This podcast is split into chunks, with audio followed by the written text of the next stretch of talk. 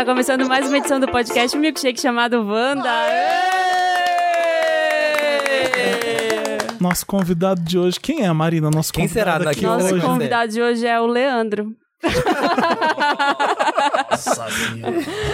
A pessoa É. física. A pessoa física ou jurídica? Não, gente, o Emicida tá aqui com a gente. Bem-vindo. Muito obrigado. Emicida está hoje aqui no Wanda e o clima está tenso desde que, desde que a gente soube. Desde, o- é, desde ontem eu já tava tensa. Falei, olha, eu acho que o Chega- Leandro vai no O programa. que, que vocês acham da ideia? Eu falei, o que, que você acha, né, Marina? É porque por a gente já tinha vindo, mas tem que tem que esperar é Ah, você tava me, me Tava, me- tava me- bloqueado me do programa. boicotando. Tava, Vai contando a carreira. Ela tava. falou que, Minando de dentro de casa, Marina. ela Tava falou que nem, nem gostou tanto do disco, não merecia vir. A gente, não, Marina, dá uma chance Dá pra uma ele. oportunidade Ah. pro moleque. Não, o moleque tá voando, o moleque tá aí, ó. Tá acelerando. O moleque tá mandando bem. Acho que independente da gente gostar ou não, a gente tem que dar oportunidade pra todo mundo. Foi, Mas, foi gente. E o mais engraçado é o seguinte: a gente ouve Leandro, Leandro. O que, que Leandro, Marina? Ah, o MC da tá. A gente cos- acostumou por muito tempo chamar de Leandro.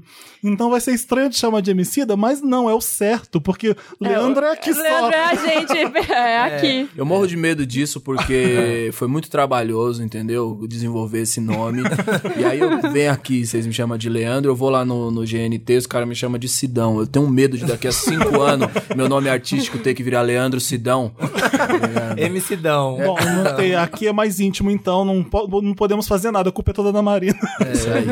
Será que os Wanders estão entendendo o que a gente tá falando? Por quê? Sim, sabe o que, que É Leandro aconteceu? aqui? O Emicida foi no Mamilos divulgar o disco Ah. dele. Aí todo mundo começou, eu vi no grupo de fãs da gente, postando, como assim não tá no Wanda? Que não sei o que. Ah, que a Marina não quer ele, já falou que ele não queria. Começam a inventar um monte de coisa também. Ah, mas como Várias assim? teorias na internet. É, mas de- ela namora não, o fiquei MC. sabendo, eu fui lá na- na- no fórum, eu vi lá que deu entrada no divórcio. Você tá... Nossa, A papelada já A tá papelada já correndo, tá a papelada já tá correndo. correndo. Não, aí tá, tinha um muito engraçado, mas ela namora o Emicida? Aí passou, ela É. fala toda hora em Leandro. É, as aí tipo, pessoas elas não sabiam, é muito engraçado. É, então tem Confundindo, sabe. confundindo as pessoas. Trabalhamos pra isso. Em vez de você ficar pensando nele, pense em mim. Ó. Chora por ele. Mas No Ou no Leandro? Mas a Marina é bagunceira? Que a gente trouxe Emicida Começou, pra É louco, é isso que a gente gosta, jornalismo verdade. Eu falei que eu ia ficar calada esse programa inteiro, olha. Eu vim aqui pra falar o meu lado da história. Estamos aqui há anos só ouvindo lá da Marina. Olha, Leandro. Eu ouvia, as partes que ela falava de mim, eu recebia. Imagina. Ma- Mandava o clipping, né? Eu pago um cara pra ficar ouvindo toda semana, todo momento que tem, a gente tem isso salvo numa pasta. né? Nossa. Serve de prova. A Marina nunca fala, a Marina é pior que eu, eu acho. Isso é uma pessoa mais reservada ainda, eu acho. Mas então, vamos parar de constrangimento. Tá, eu tô muito constrangida. Só queria dizer dois isso. estão. Eu tô com muita vergonha. Ai. Corados, corados. Vamos falar de amarelo. Quando a, quando a faixa, a primeira faixa saiu, eu já tava surtando, já tava chorando vendo o clipe e ouvindo. Uma das melhores músicas do ano. Sensacional. Aí você tá falando da faixa, da faixa título com mesmo. Major e Pablo. E aí O saiu. Eminência. Eminência Pardo já tinha saído, né? Antes já. Saiu Eminência Parda primeiro, é verdade. Uma, a- a- uma das minhas faixas favoritas ainda. É, mas veio o disco, eu, eu gostei de muitas outras. Tá lindo, meus parabéns. Obrigado. É foda, é muito bonito. E, eu- e a gente, o que, que a gente quer falar do disco? Eu, quero, eu queria falar de todas as faixas. Vamos fazer um Vamos faixa a faixa? Um apanhado. Vamos. ótimo. Oxi. É, é, Vamos, eu só tô. Vamos, eu só tô respondendo, eu tô encorajando. Vamos. Pode crer, é Vai isso lá. aí. Pergunta aí, Felipe. Eu quero falar de Principia. De, que é a, Primeiro eu queria te parabenizar Caramba. que você pronunciou o nome certo. As pessoas ficam fala falando princípio? princípio. É. não tem acento ali, né, Porque gente? parece que é o princípio do disco, né? Eu acho que é uma interpretação Que as pessoas que as têm. pessoas têm. Aham. Não é? Teve empatia agora. Ah, é um disco empático. Teve empatia com quem tá falando. errado. Parabéns pela sua postura. É bom. Então venha, me reparto. Invado cela, sala 4. Rodeio o globo, hoje tô certo de que todo mundo é um. E tudo, tudo, tudo, tudo que nós O Principia já é uma porradona do amor, que é bonita pra caramba. Sim. E eu, eu- quando eu tava. Eu, eu ouvi sem ler ainda os créditos, sem saber quem tava falando, e tem aquele poema. É do pastor aquele poema. Sim. E assim. É, o, existia aquele poema ou ele fez baseado na Não, música? ele fez baseado Ah. na música, numa conversa que a gente teve, porque eu sou muito reservado no meio da pré-produção, assim. Eu não gosto, por exemplo, de enviar as músicas. Durante muito tempo eu fiz isso porque a gente não tinha muita estrutura. Então, por exemplo, o Nave, ele morava em Curitiba, então nós não tinha dinheiro pra nada. Então dava pra trazer o Nave pra apresentar uma ideia pra ele. Então eu resolvia por e-mail, por mensagem de texto, porque não existia o WhatsApp ainda. Então, nessa época eu usei muito o digital. Aí agora, nesse momento, eu, eu sinto muita falta, assim, acho que eu desenvolvi muita coisa sozinho. E aí, nesse momento que a gente tem essa possibilidade, eu gosto da gente sentar todo mundo junto, porque acho que isso influencia muito no produto final, vamos dizer assim. Então, quando eu falei com o pastor, eu liguei pra ele, a gente já tinha se encontrado algumas vezes, tinha conversado, e ele tinha falado que gostava muito do meu som, e eu sou um fã dele, ele acabou de lançar um livro incrível também que chama O Amor como Revolução, que nem foi uma coisa combinada, mas ele tá completamente dentro do Eu guarda-chuva. conheci do ele um projeto. tempo atrás, só no programa da GNT, eu fiquei apaixonado, assim, porque a gente precisa desse tipo de pastor aqui, né? Ele é conectar, incrível, né? cara, Caramba. porque ele, ele consegue, de uma maneira muito simples, né? E muito forte, conectar o cristianismo com sua essência, Uhum. sabe? Tipo, Deus é amor.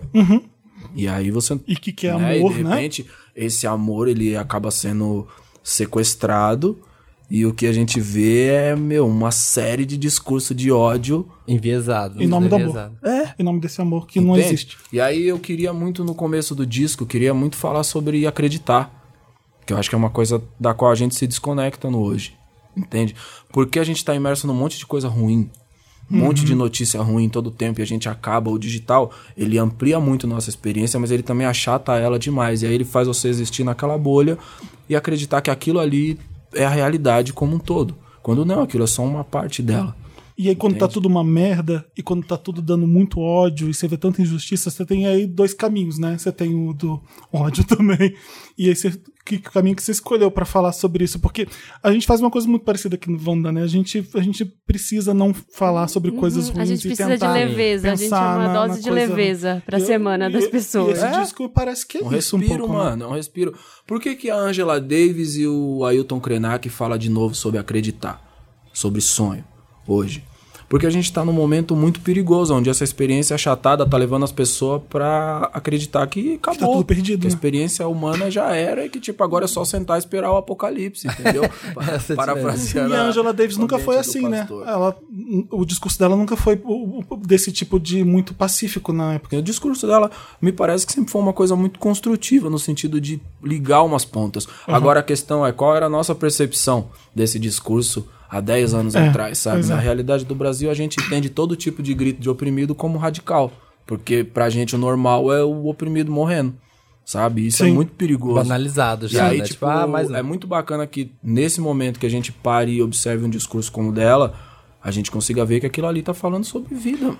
Mas o que eu fiquei bobo com o, o poema do pastor é que ele meio que diz o que, que seu disco venha pra, pra existir, né? É a introdução. Você já Caramba. tinha passado o conceito pra ele, uma ideia do que que era? Já, a gente ficou no telefone, a gente ficou falando muito no telefone. Eu, eu liguei muito pra ele, ele foi no estúdio.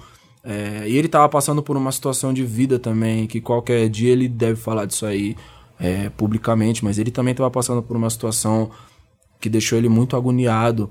Então, colocar aquelas palavras no disco foi uma espécie de libertação pra ele também. Sim. Então ele foi pro estúdio, ele ficou muito emocionado.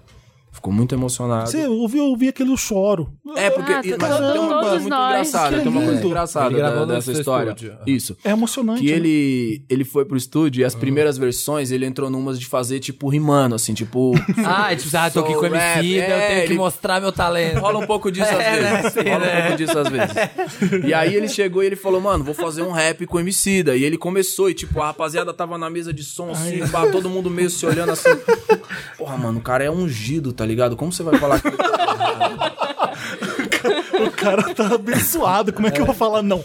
Tipo, mano, Jesus, você sabe, o disco tem Ele tá ali, próximo, é o cara que tá Daqui próximo ali no do- do disco cara. tem a Fernanda Montenegro, que é Nossa Senhora, é a mãe do cara, tá ligado, mano? Como a gente vai repreender o cara? E ele foi, só que graças a Deus e a sensibilidade dele, É. ele falou: Puta, esse bagulho de tentar fazer um rap não tá rolando, né?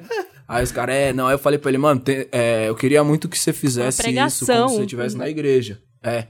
Trazer realmente a atmosfera da igreja pra dentro do disco. E aí, de fato, quando ele entra nessa vibe de reproduzir a igreja, aí a gente tem esse discurso que as pessoas escutam no disco. Amor é decisão, atitude, muito mais que sentimento. Alento, fogueira, amanhecer.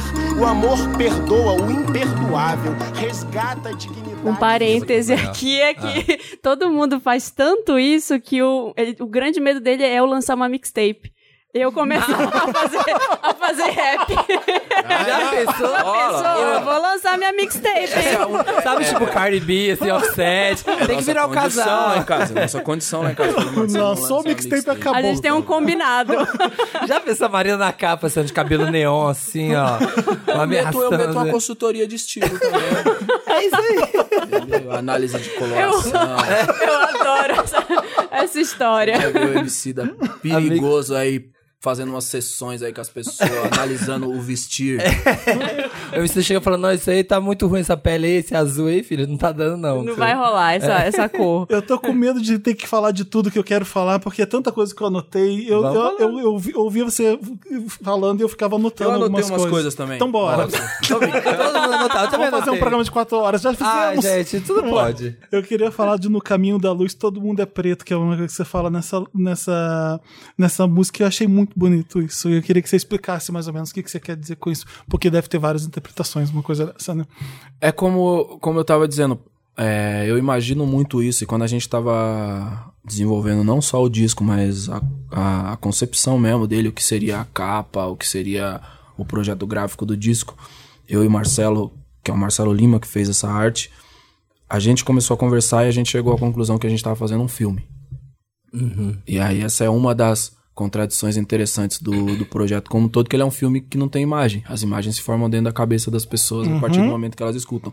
E aí eu penso muito no ângulo da câmera vindo de trás do personagem que fica entre você e um foco de luz, sabe? Como se tivesse a luz no fim do túnel. Sim. E aí, quando a pessoa tá entre você e o foco de luz, essa luz envolve o- os arredores dela e ela se torna uma sombra, ela fica A silhueta, preta, né? sabe? Ao Preta. mesmo tempo que a metáfora também trata de quanto mais você se ilumina, iluminar no sentido de sabedoria, quanto mais você recebe informação, mais você descobre que a origem de toda a raça humana é preta. Sim. E aí você se aproxima de novo do continente africano. E aí o racismo passa a não ter uma razão de existir dentro da sua cabeça por causa da ciência, Então, se sacou? você aprender, se você aprender, você vai ver Se que. você estudar direitinho, você vai entender do que a gente tá falando. Eu tenho uma pergunta. Por que não Que- fez em casa? É.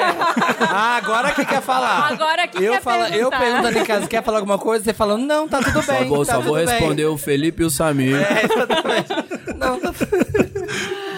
Tá, como a gente falou, assim, são tempos difíceis pra gente pensar em ter esperança, em, em, em falar coisas tão bonitas como a que você falou. Todo mundo que, me- que deu um retorno, até pessoas que estão aqui, a, Ma, a Maísa falou Mas vem correr que- do trabalho, É, vai ser demitida correndo. quase. É, que chora ouvindo o disco, que dá esperança, que traz essa coisa do amor mesmo muito forte, que é uma porrada. É, como você, qual foi a maior dificuldade que você teve pra resgatar isso? Porque você também estava vivendo esse momento difícil de ver como é que tá a política, ver como é que tá o mundo inteiro. O algoritmo É, faz como, a é que, sofrer. é, como é que você conseguiu se descolar disso e tra- é, traduzir esse amor em música? Aí sim, hein? Ah, gostei. Eu penso que. Aí, aí o barato fica, tipo, muito caseiro, né? Você viu como é que tava também lá em casa, né? Tela, Ah, entendi. Inside information. É, entendi. A gente fica boiando e tudo bem. A Marina tem informações privilegiadas pra fazer pergunta. Não, mas eu tava muito. Eu, eu queria muito, desde que eu fiz o último álbum, é, o, o sobre crianças, eu queria muito criar uma experiência que fosse mais solar, que fosse positiva. Por quê? A gente tem um histórico mesmo no, no rap do Brasil. De poucas vezes os discos soaram completamente solares. Então a gente tem poucas experiências nesse sentido. Eu queria dar essa guinada artisticamente falando. Eu já previa de alguma maneira que a gente ia entrar num momento muito pantanoso da história da política do Brasil. É, a gente tava ali em 2016, mais ou menos, eu já tava pensando nisso. Porque é meio que uma conta era uma conta meio fácil de fazer. Eu me preocupo muito quando as pessoas começam a se organizar somente em torno de nãos. Entende? Eu me preocupo muito quando as pessoas começam a se organizar em torno de negar e cancelar, porque você começa a se desconectar de tudo e no final vai ficar só você. É, exatamente. Tipo, é muito- tem que cancelar, tem que cortar, tem que apagar. É, não, isso é muito perigoso. Então, tipo, a gente precisa compreender também que a gente erra, a gente precisa compreender que a gente foi educado de uma forma errada a respeito de um monte de coisa. E aí, paralelo a isso, fui pai, Nesse momento. tava vivendo uma experiência muito parecida com a sua. É similar, né? É, pela, fui pai, né, pela segunda vez. E. E foi a coisa na qual eu me concentrei. Entende? A paternidade, ela me trouxe essa. Nesse momento, em, em exato, né? Nesse momento, onde o discurso, principalmente nas redes sociais, era completamente outro. É, uma coisa que a África me ensinou foi: eu não posso permitir que a mediocridade sequestre minha grandeza, mano. Entendeu? Verdade. essa parada pra mim ela é muito importante. Porque quando eu cheguei na África, mano, eu tava num espírito. Eu e o Evandro, tem uma foto que é foda. Eu e o Fiote, nós chegou lá e tava tipo de volta pra minha terra, tá ligado? Só faltava o, o Gugu. É, a gente chegou e a gente tava todo paramentado, tá ligado? De africano. Ah, tipo, você, tipo, você olha aqui, ó. Voltei Então, pras minhas origens. Eu saí do, eu saí do, do avião. de São Paulo, saí daqui da, da mano. Paulista. Desci pra do avião, tipo assim, voltei, rapaziada, consegui. E aí, galera, reconectando. Não, filho, não é assim, não. É. Só que, mano, aí chegando lá, tipo assim, nós com aqueles panos, aquelas estamparias africanas, as bata, turbante, o caralho. E os caras de Nike, Adidas, olhando pra nós assim, tipo... Pô, rapaziada, no, rapaziada no Brasil é tradicional. Ah, a galera lá mantém. Ah, Legal levaram que vocês então, né? mantiveram lá no Brasil, né? Vocês levaram a gente aqui já não usa mais isso há 20 anos. Sabe? Não, e o mais louco, aí nas ideias, no campo das ideias, eu chego e vou falar com os caras, tipo, mano. E todas as minhas conversas, é, de algum jeito, terminavam na escravidão. Aham. Por quê? Porque a gente é ensinado no Brasil que o ponto que define a presença dos pretos aqui é a escravidão, e é isso, e é. A con- a conversa começa e termina aí. Embora seja realmente muito importante a gente debater sobre isso aqui, quando eu tava lá e ia falar com os caras, eu percebi que os caras ficavam desconfortáveis. De falar isso. de escravidão. Não, não de- desconfortável de falar de escravidão, mas desconfortável com o fato de aquilo ser o ponto mais forte da África Fora da no África, meu é. entender. Ah, sim. Aí chegou uma hora que um parceiro meu me falou, o, angolano Chapa, nosso parceiro. Ele falou assim: É, mano, tem isso sim, mas. É, África tem 20 mil anos de história. Não pode pegar 400 só e ficar pensando que a única coisa que a África deu pro mundo foi escravidão. Aí eu fiquei, mano, é real. Desde então eu fiz esse pacto comigo. Eu não posso permitir que a mediocridade sequestre a minha grandeza. E aí a gente vem pra cá, pra experiência do Brasil.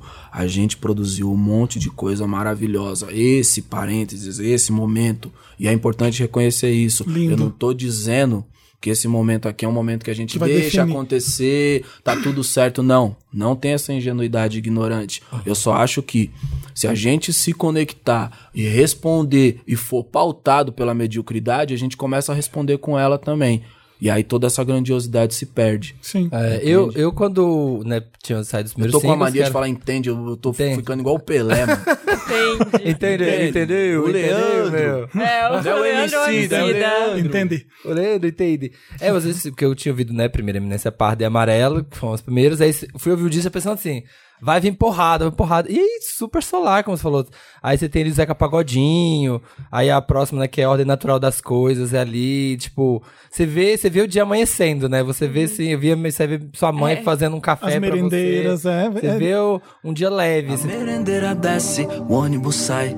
Dona Maria já se foi. Só depois é que o sol nasce. De madruga que as aranhas desce no breu.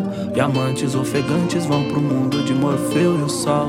Só vem. Eu falei, nossa, que, que diferença que eu tava esperando. Não tava, esperando Tava chacoalhando o bebê, né, parceiro? É, Eu tava vendo tem- dia ia nascendo. Alguém começar a fazer o café e eu esperando pra dormir. E aí foi escrever sobre isso. Era isso, foi assim mesmo? Foi? Ai, que lindo. Foi, é isso. Eu, eu gosto de ver a- o sol nascendo. O dia nascendo. Tipo, eu tenho uma, uma paixão por isso, assim, sempre que eu posso, se eu tô acordado ali até umas 5 e meia, ali é uma coisa que Você eu... prefere esperar. Ah, eu prefiro, cara. Primeiro porque eu tenho um, um amigo no Japão lá, que eu sei que ele vai mandar mensagem nessa hora, tá ligado? Que Já vai incomodar. É porque ele mora, o Diego, ele mora sozinho lá, mora com a mulher dele lá, tá ligado? Ele não fala dele- japonês. É, mano, então, tipo Nossa. assim. E ele Ah, não ele fala japonês, com ele quer trocar umas ideias com os brasileiros, que quer falar besteira, tá ligado, mano? Quer, tipo, falar amenidades. Então, eu sei que, mano, seis horas da manhã ali, mais ou menos, é, o Diego tá saindo do trampo dele, ele vai começar a falar. Então, se eu puder esperar, eu sei que ele vai ficar feliz, que ele vai se sentir com um amigo Abraçado. no planeta, entendeu?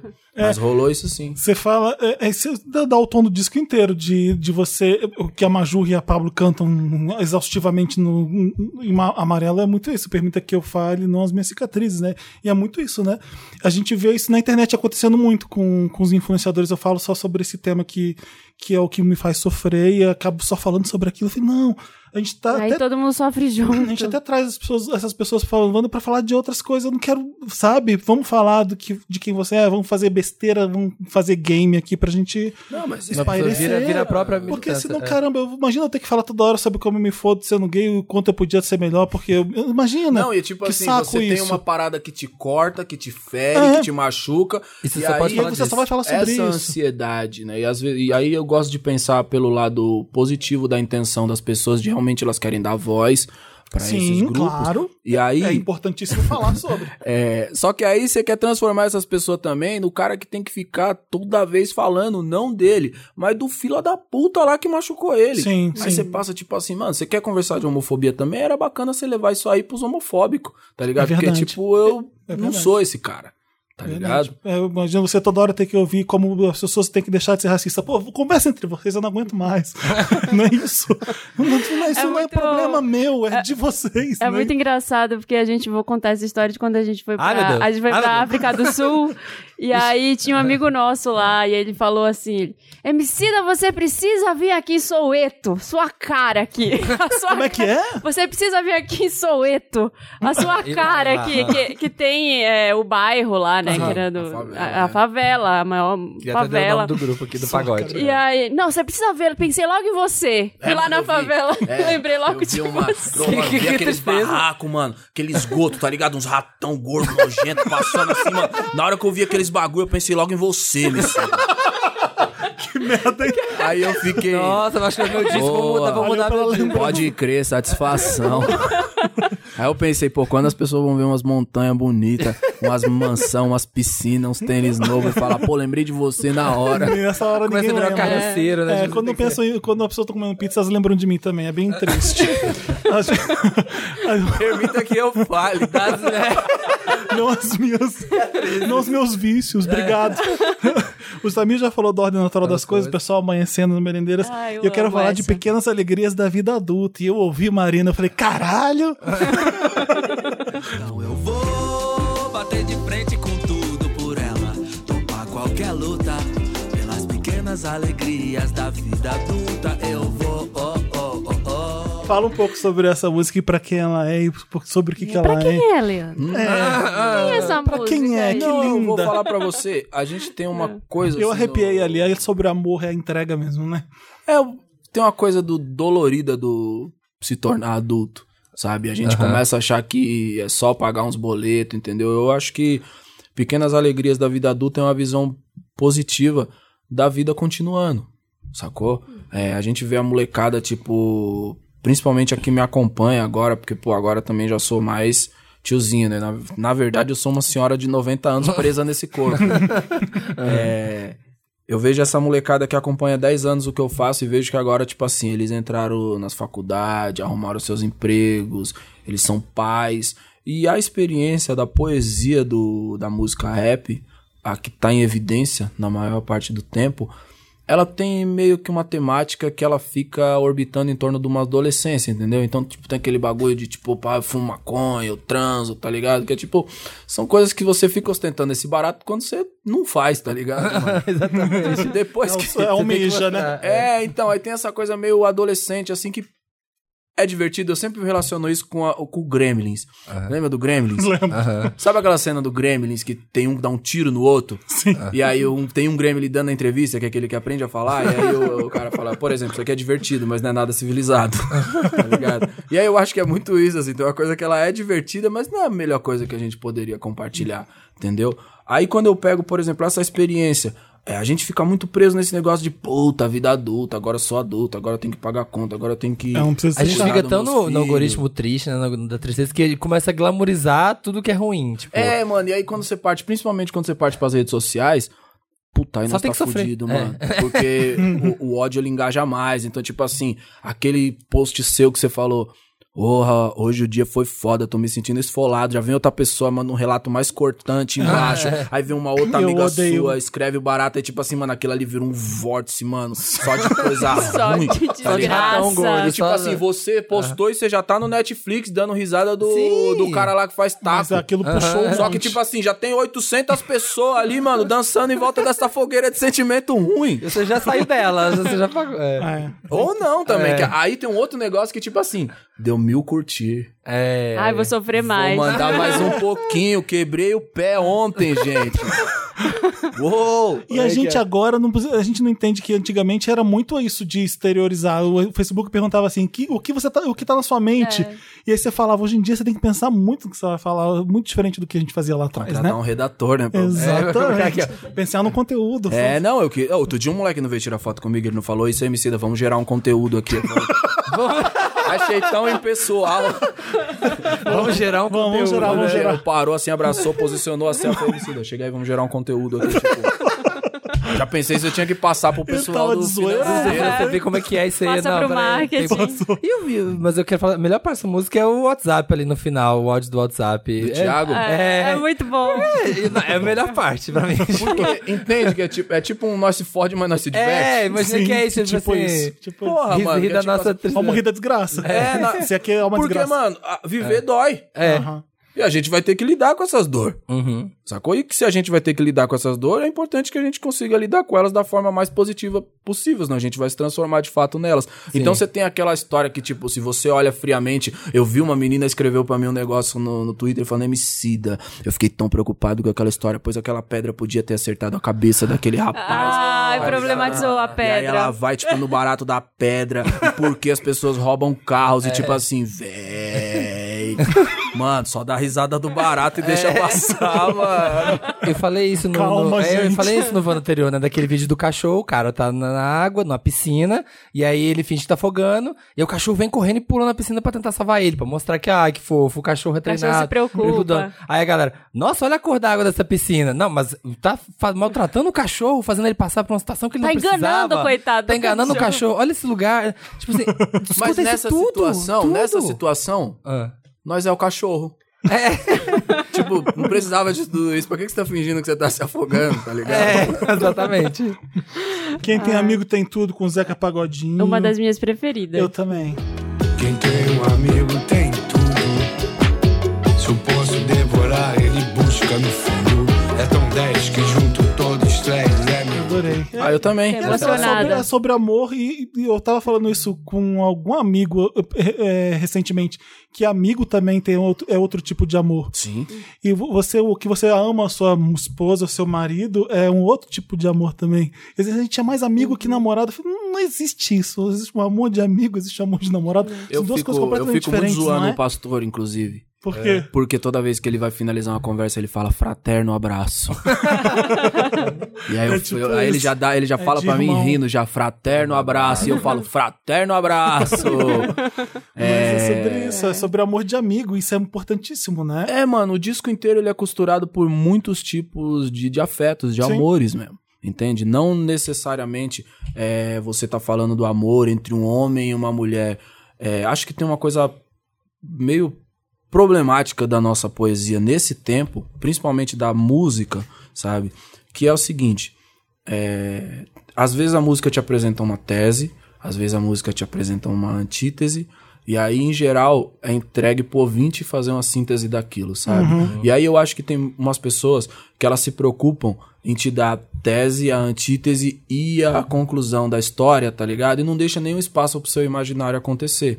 Sabe? Então acho bacana que a gente consiga apontar alguns afetos e as pessoas refletir sobre o que aquilo significa na vida delas, Sim. sabe? Então me preocupa muito esse negócio da poesia ter que ser sempre literal, sempre ser óbvia, porque mata todas essas camadas da subjetividade. Se você me pergunta, por exemplo, sobre Principia, eu posso te dizer um milhão de coisas. E ela é um milhão ela. de coisas também. Só que a coisa, o, o, o, o centro da composição é a fé. E aí, o que aquilo significa pra você? Quando eu começo a fazer o, o projeto como um todo, o primeiro livro que eu li, eu li vários nesse, nesse período, foi um livro sobre a história do I Love, Coltrane, do I Love Supreme, do John Coltrane.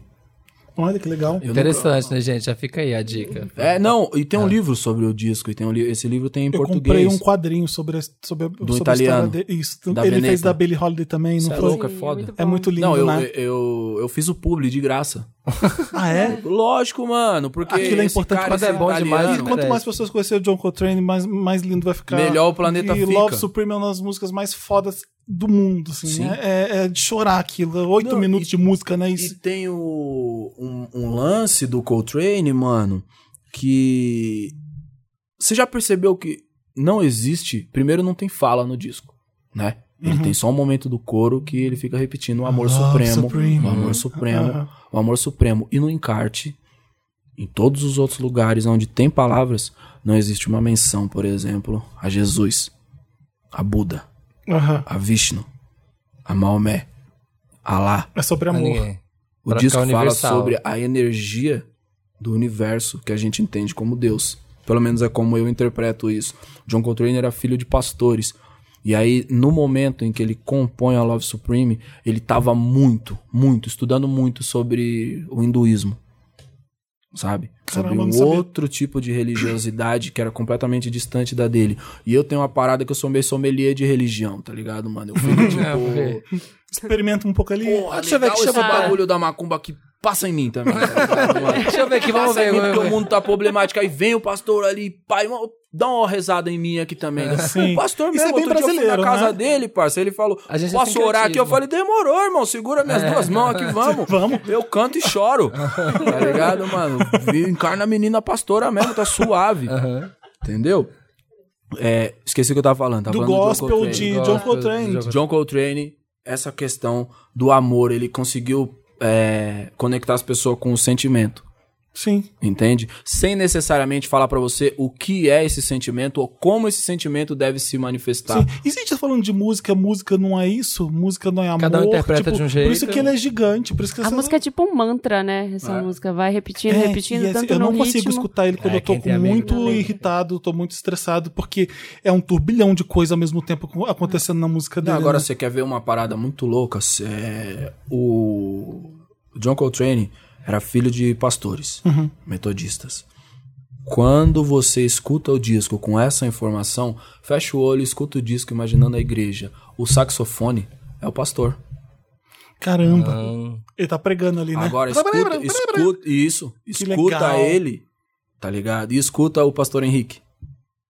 Ah, É o vou, eu vou ter que voltar no que Principia, então? O pastor que Henrique, Ah, você tá falando ele é o exercício. sério? saxofone do John Coltrane. Que legal. Tá ligado, Que mano? legal. fica Te influenciou então o pra fazer o. ápice, a energia, tipo, essa parada de. de Sim, ele, ele dá. Ele prega É isso. no meio da música. Você É uma- fez é um uma disco gospel, basicamente. Tipo isso, Né? mas É com umas sobre ideias amor, é sobre- melhor que o Kanye West.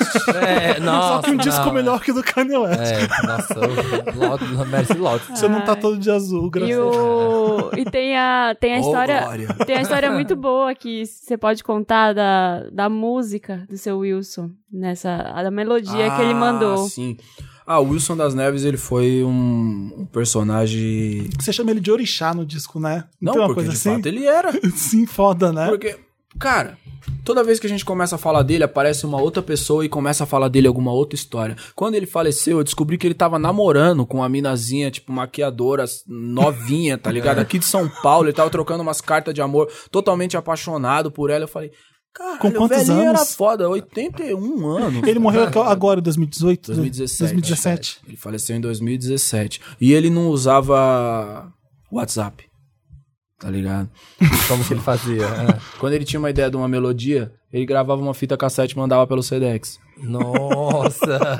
Ou e você seja- tinha onde tocar? Você tinha onde tocar? Ah, com certeza, Não, eu né? tenho, tenho, tenho, vai ter. tenho, tenho. Não, porque, tipo assim, eu sou o público-alvo dele, então eu arrumo. É, dá um jeito. é. Agora as pessoas falam muito, pô, escuta esse disco, ele me dá uma sensação de calma, ele me fala pra eu ter paciência, entende? E eu acho que muito dessa calma, muito dessa paciência foi uma coisa que eu tive que desenvolver na relação com o seu Wilson, porque ele mandava o barato pelo correio, demorava esperar. 30 dias pra chegar, eu sentava e esperava. Chegou no disco, tipo, o Tá calmo mesmo, porque, pô, fez um intensivo de calma, sacou? Ele é, ele é muito o que a gente dá orgulho da nossa música brasileira, né? De- eu lembro de ver ele pequeno na cultura, foi quando eu vi pela primeira vez. Com todos os caras foda. Não é? E ele tocando uma bateria, e eu fiquei vendo aquilo, e ali, ali eu não percebia que o quanto era foda. E quando eu fui ver agora, eu falei, tá, a gente é muito mal acostumado com o, o nosso talento de, pra música, né? Não, e- Carlinhos Brown, o, o, não, essas pessoas, você Sim. fala, caramba, como é que pode fazer isso aqui tão fácil, parecer tão fácil? Não, e ele era um cara que, tipo assim, ele tinha um amor muito grande pelo candomblé. E ele entendia o samba como uma linha de raciocínio que levava essa religiosidade pra frente. Era uma coisa muito profunda. legal. Muito profunda mesmo. Então eu ficava ali. Por isso eu falo que ele foi um grande mestre. Ele foi, de fato, um orixá na nossa vida. E, e sempre com um bom humor. A última vez que a gente encontrou. A última foi a última vez que a gente encontrou com ele foi na da, da herança. Foi. Foi, na- no É, desfile. quando a gente tava fazendo o desfile da, Da Lab? da Leb, no Herança, né, meu? E a Marina foi arrumar um bagulho no cinto dele, mano. Tiozinho não perdia A ele piada. perde o amigo, mas não perde a piada. A Marina baixou pra arrumar o cinto dele. Ele falou: Fica tranquila, minha filha, que aí não acontece mais nada.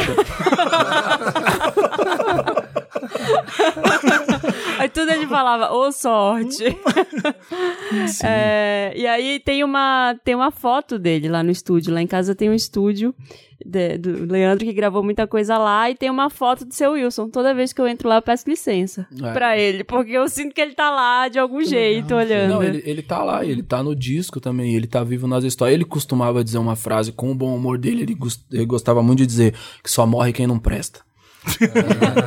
e a gente ficava zoando com isso aí, só morre quem não presta. Eu só E fui é entender, isso, né? só fui entender profundamente no dia que ele faleceu, que eu queria zoar ele falando só morre quem não presta. Mas a, a ficha caiu mesmo que uma pessoa como ele vive pra sempre. Sacou? É, não Nas morreu. histórias, Era né? isso que ele queria dizer. Era isso que ele tava Que dizendo. foda, que legal. Entendeu? Aí, porra, quando uma pessoa ruim morre, você fala, Acaba, pô, não fica legado, Deus, ninguém. Tipo, Morrer não no sentido figurado. Esqueceram dele, não prestava. É, mano. É. Então, Né? tipo, ele não, ele vai viver pra sempre. Você vê, a gente. é, às vezes a gente pensa que a grandiosidade da, da cultura desse país é uma coisa que tá distante. Não, ele é uma, um- uma fagulha só dessa linha de raciocínio que tava lá gravando com o Pixinguinha, gravando com o Tom Jobim, gravando com a Clara Nunes, sabe? E ele chegou até Veio aqui compartilhando com essa mesma humildade, com essa mesma grandeza. Entende? Dividindo as histórias dele sem, sem julgar ninguém. Eu lembro que uma das últimas coisas que ele me disse foi quando ele tava vendo o desfile e ele falou: Olha, isso aí que vocês estão fazendo é muito bonito. Porque na cabeça das pessoas hoje, com todo essa, esse conceito do que é militância, do que é ativismo, é, as coisas parecem muito óbvias e parece pra elas às vezes que todo o tempo foi assim, mas durante muito tempo foi muito difícil dizer muitas coisas. Então o seu Wilson, um veinho preto, lá da, da década de 30, 40, imagina que pra ele chegar num lugar como São Paulo Fashion Week, num ambiente elitizado pra caramba, e ver um- uma passarela repleta de, de modelos pretos e gordos, é, pessoas trans, e aí ele olha pro backstage daquilo, aquilo também tá reproduzido, e os donos daquilo são duas pessoas pretas que têm uma origem de favela parecida com a dele. Ele chegou em mim de cantinho e falou assim: Olha, meu pai me falava uma coisa que é a seguinte: um cigarro só você consegue quebrar. Um maço já é mais difícil. que é isso quebrou que vocês estão fazendo, mano. Tá ligado? Nossa, quanto que ele já não teve que engolir, né? Da vida inteira pra final falar, nossa, finalmente É, tô mano, vendo eu, isso. tipo assim, eu, eu, eu me preocupo muito em não ser desrespeitoso com a experiência dessas pessoas. Sacou? É, porque eu sei que não são em todos os ambientes que as pessoas têm a liberdade pra falar o que a gente fala. Então também não quero é, soar arrogante de maneira a dar a entender que a pessoa que tá calada tem menos amor por ela do que eu tenho por mim. Sim. Porque às vezes ela não tem espaço pra essa palavra que sair. E aí, às vezes, a forma com a, com a qual ela extravasa é na palavra do homicida. Mas ela precisa ainda ficar quieta no ambiente que ela tá, porque ela não tem força pra romper com aquilo, sabe? A sua mãe falou uma vez um negócio é, muito bonito. Quando a gente se conheceu, que ela falou que ia parar de alisar o cabelo. É, ela disse que durante muito tempo, por causa do ambiente que ela viveu, ela se viu na obrigação de alisar o cabelo. Minha mãe é professora. E, Ah, sim. E eu acho que a coisa mais bonita que a gente consegue fazer é isso, mano. Criar uma atmosfera onde as pessoas simplesmente conseguem chegar na nossa presença e abaixar a guarda. Aqui você não precisa ter medo de ninguém, aqui você pode ser você. Sacou? Muito foda. E é estranho quando você vê alguém querendo não ser ela, né? É muito É, bizarro. mano, você. É, Por isso, por isso eu acho que a é gente o tem que ser ambiente, muito né? cuidadoso. Você tem que bancar muito. Você tem que se bancar muito nessas horas. E, e você faz isso na- nessa faixa que eu queria muito comentar. É, a gente tá acostumado a ver no mundo do hip hop e os rappers eles botando uma banca fodida, né? É parte do nosso trabalho, Autoconf- cara. É autoconfiança. parte do nosso trabalho, mano. É mal. completamente compreensível. Você- Quanto mais você joga pra baixo, mais eu vou jogar pra cima. É, É isso, é isso. A gente, quando tá elogiando muito a Pablo exageradamente, é porque tem muita gente colo- colocando lá, lá embaixo. A gente, uf, a gente faz lá em cima. Não, não, não vai deixar cair, não. Exatamente, não. ah, Tá jogando aqui embaixo, eu vou jogar lá em cima, bem exagerado. a gente faz isso. Tipo, Vai tirar Lula da cadeia sim, vai dar nota de 100 reais sim. É. Vai ser.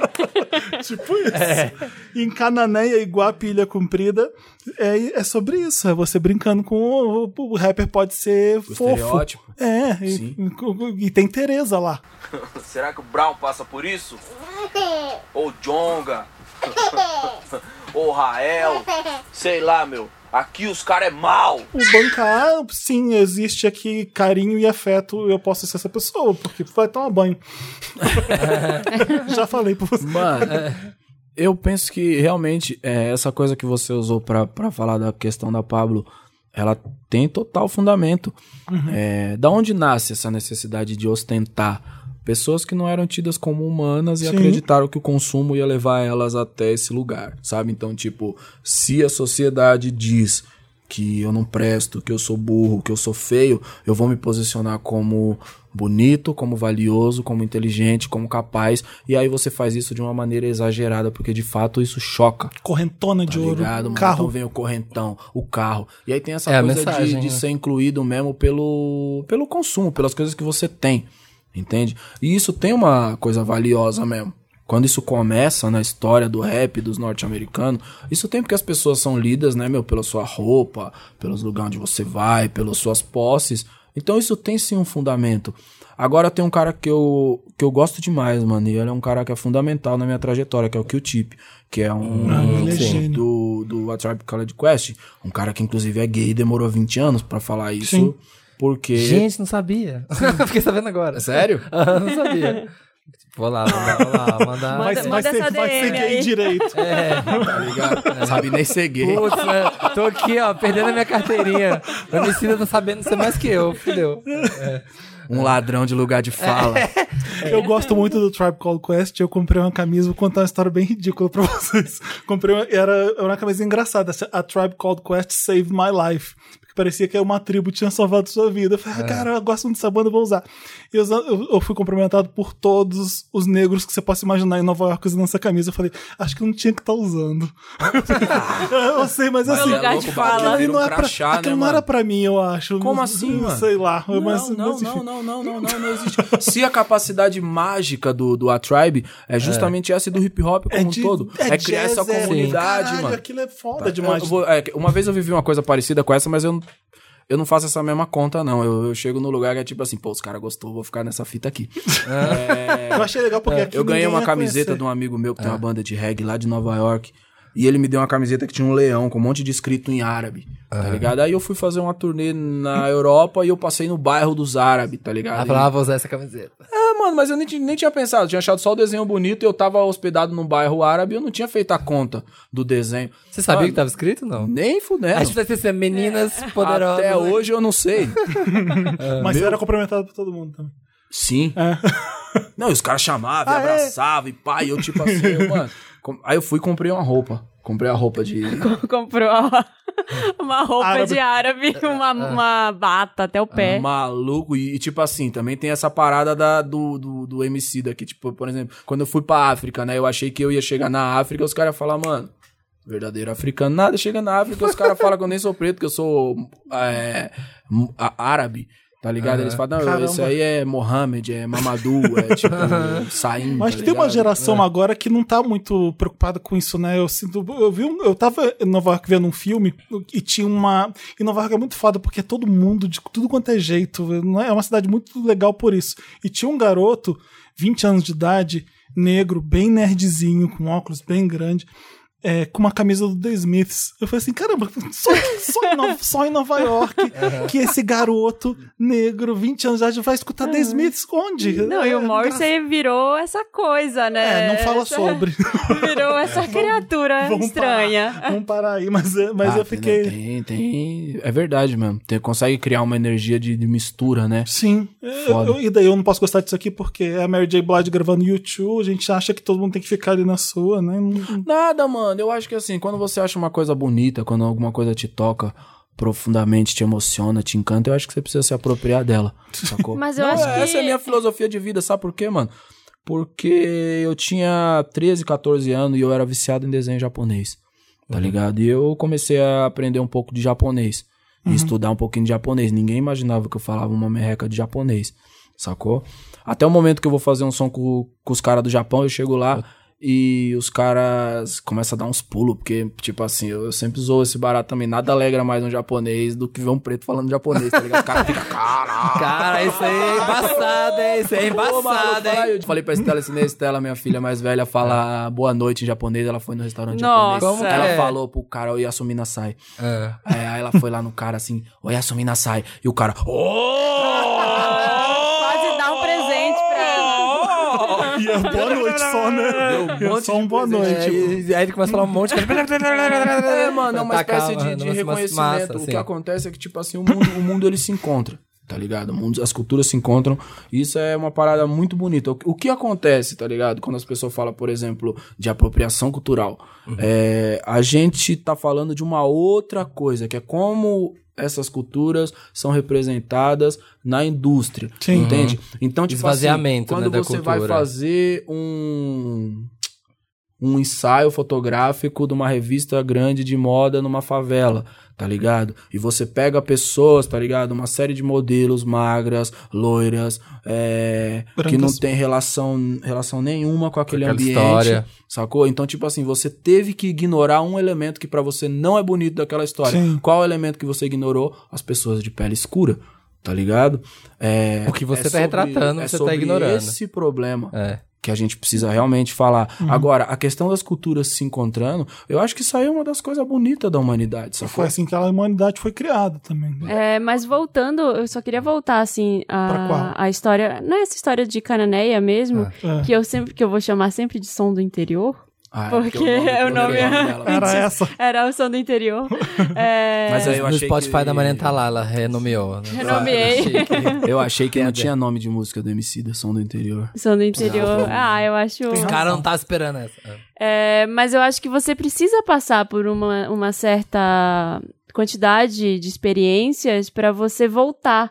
Isso, por exemplo, que a gente fala, ah, eu, eu- vamos ostentar pelo consumo e tudo. Você até precisa passar por isso para você Sim. virar minimalista. Sim. Você precisa passar pela parte da raiva, do vamos jogar aqui toda a minha raiva para voltar a ser fofo, sabe? Pra, É. pra resgatar uma coisa que tava ali. Pô, Você não, não com certeza. Com certeza. Tem um cara, um, um monge, que ele fala isso, mano. Ele tem um livro que, que chama Coisas que você só percebe quando você desacelera. E ele fala disso. O seu sentimento ruim, é, ele não é uma coisa que você deve ignorar. O seu sentimento ruim é uma coisa com a qual você deve aprender a se relacionar para você compreender ele, entendeu? É, a sociedade, na maneira como ela tá posta, faz muitas vezes a gente sentir ódio. Entendeu? Aí você externa esse ódio, mas é importante que você compreenda da onde ele vem para você transcender isso também, porque o ódio também tem seu valor, sabe? O ódio ele tem um valor para mim, eu acho que ele tem um valor enquanto uma espécie de combustível, sabe? É você ficar tão indignado com uma situação que aí aquilo te dá força para mudar aquela realidade e mostrar como aquela estrutura é obsoleta. Eu acho que nesse sentido o ódio tem um valor muito grande, mas o ódio não pode ser a nossa estratégia. É, e aí eu acho que isso é perigoso, porque o ódio como estratégia ele deságua nesse momento que a gente tá vivendo. Entende? Que tipo assim, ah, se esses caras é escroto, a gente vai ser escroto também. Também, e aham. aí termina todo, Todo mundo, mundo na lama. escroto. Sacou? É, não- É, eu acho que a gente precisa ni- nivelar a experiência humana por cima. Então, eu acho que é muito nobre que a gente passe. Realmente, a gente passou e aprendeu com todos esses momentos. A gente se orgulha de muita coisa que a gente fez. A gente olha pra várias coisas que a gente fez também, fica um pouco constrangido e fala, porra, como eu era idiota, sabe? Mas eu acho que é bacana a gente olhar daqui de onde a gente tá e considerar que sim, a gente pode reconhecer que a gente pode ser vulnerável, sacou? Tem- Porque existe um achatamento da experiência, mano. Do, do que é ser um rapper, do que é ser um cara preto, tá ligado? O cara preto de favela, o estereótipo desse cara, qual é? Esse cara é o cara mal, por que que esse cara é o cara mal? Entendeu? Então, é, há- existe de verdade esse achatamento de todas as coisas que eu posso significar por causa desse estereótipo. E eu acho que é o momento, pelo menos pra mim, de questionar o porquê disso existir. Então, por isso eu me dou a liberdade e, obviamente, depois de passar por todos esses estados de espírito, porque se você der um Google também, você vai achar o Emicida com um correntão que parece uma placa de carro um dia, tá ligado? Legal. Nesse mesmo disco, inclusive, né? Libre. É, É uma é, pá de joia foda. Mas aí foi você que fez o stylist. É. Tem uma, tem uma, é, aí, é, aí é sério, Era, é você. era apenas uma folha em branco. Eu tava ali um quadro uma, pra ser pintado pra. Tem uma frase que, nossa, é muito. Eu não lembro qual música agora, mas acho que é uma das que eu mais gostei do, do disco, que é quando você fala, ah, tem hora que você vai ter King tem hora que é Kong. Cineasta, busca festa, ofusca festa. Vira até tomando King Jong Master. Eu decido se vocês vão lidar com King ou se vão lidar com Kong. Porque é muito decide. isso, né? Muito foda. Tipo, Eminência você- parda, porque é o seguinte, mano. Eminência parda é se colocar realmente, é reconhecer o quanto você vale. E aí, o... eu decido se você vai lidar com o, o posto mais nobre que pode existir, que é o de um rei, Sim. ou se você vai lidar com a coisa mais selvagem que Mais primal, esse lugar né? pode produzir, entendeu? Eu controlo minha experiência de maneira a entender como você vai ser recebido. Foda, Saca? eu amo essa frase. Eminência parda é, é, é uma exp- Eminência parda é essa experiência mesmo da, da, da potência mesmo do rap, né? É esse lugar que nós tá dizendo que calma, né? Da vulnerabilidade. Ela é o oposto disso aí no disco, né? Sim. Novinha é uma da- foi uma das minhas músicas favoritas do disco. Eu adorei, é fofa, mas aí quando eu falei, peraí, não é. Talvez se pá corre, carai. Uma pá de sangue, deixa essas merda aí, corre. Nossa primeira treta, poucas ideias, loucas ideias. Eu só queria Eu dizer uma a eu coisa. falo, primeira- eu falo ou não falo? Novinha não é uma música de amor, gente. Mas parece Ah, a eu prime- só- na primeira ouvida, Eu só peguei né? na É. segunda, eu achei que era novinho. Depois falei, ah tá, não tinha entendido Eita. primeira. É, falei, Eita, é, aquele, eita. caralho. É, de primeiro eu não tinha entendido não. É uma bossa nova, é bem, é bem pop. Aí depois você, opa, peraí. É, é bem legal. Como é, diz o Rael, aí tem coisa, hein? Aí tem coisa. Ah, agora, dá, agora saquei. Vamos falar então de Esmalha, com Larissa Luz e Fernanda Montenegro.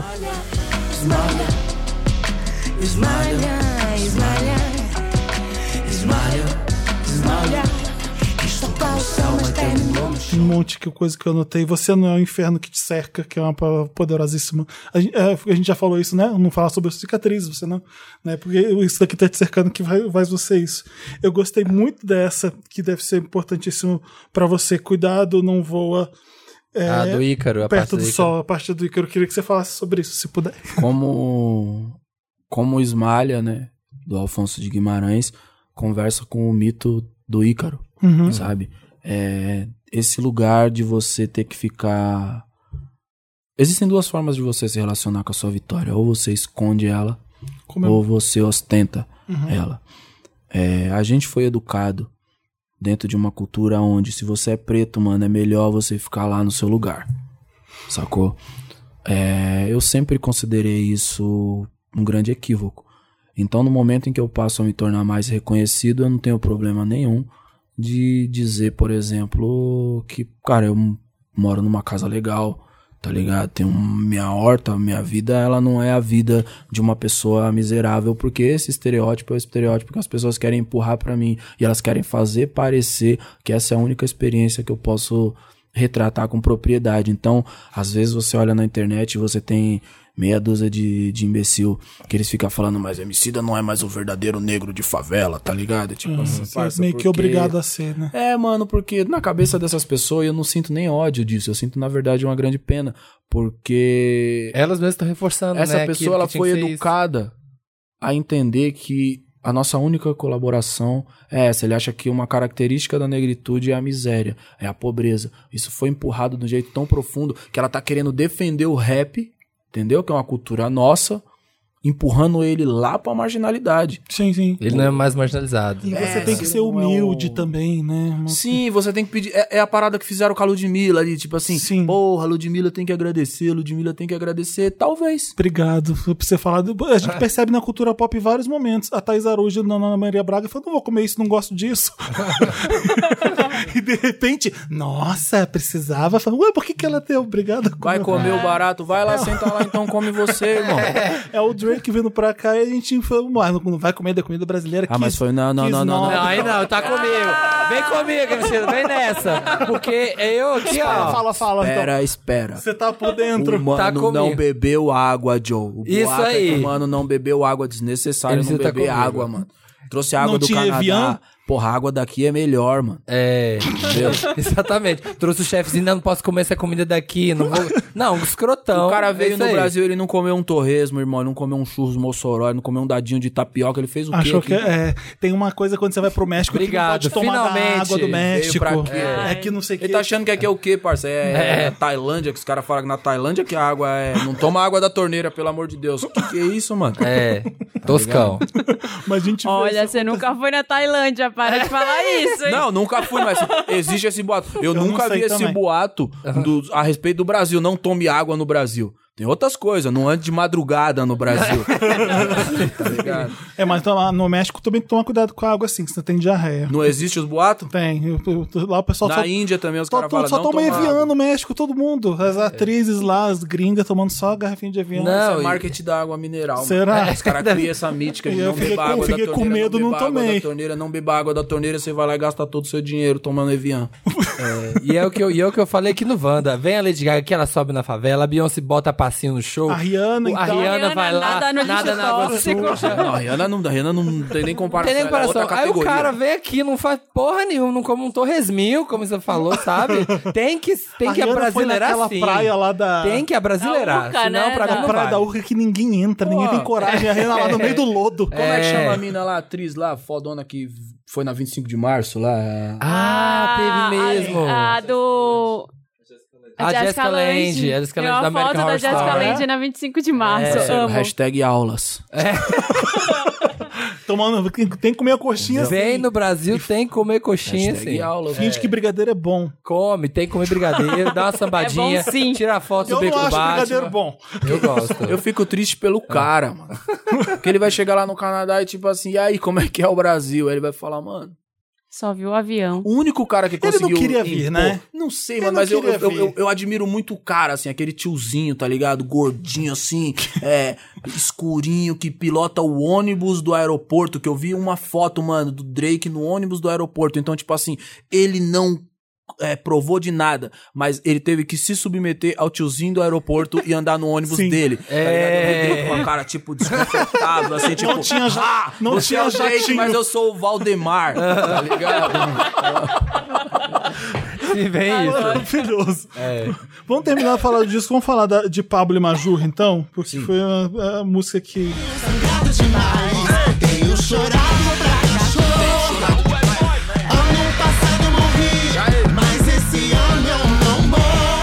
Por essa você não esperava. Esperava, né? Mas é isso, Smile é foda. resumindo. Fala um pouco de Pablo e Majur, a ideia de trazer as duas pra faixa. O que, que você. Ah, eu tenho uma admiração pela Pablo já há muito tempo, só não tinha encontrado ainda uma, uma história que a gente pudesse contar junto. É, acho que tudo tem seu tempo também, não, não, não aconteceu antes e quando eu comecei a pensar no disco, eu queria muito fazer uma música com ela.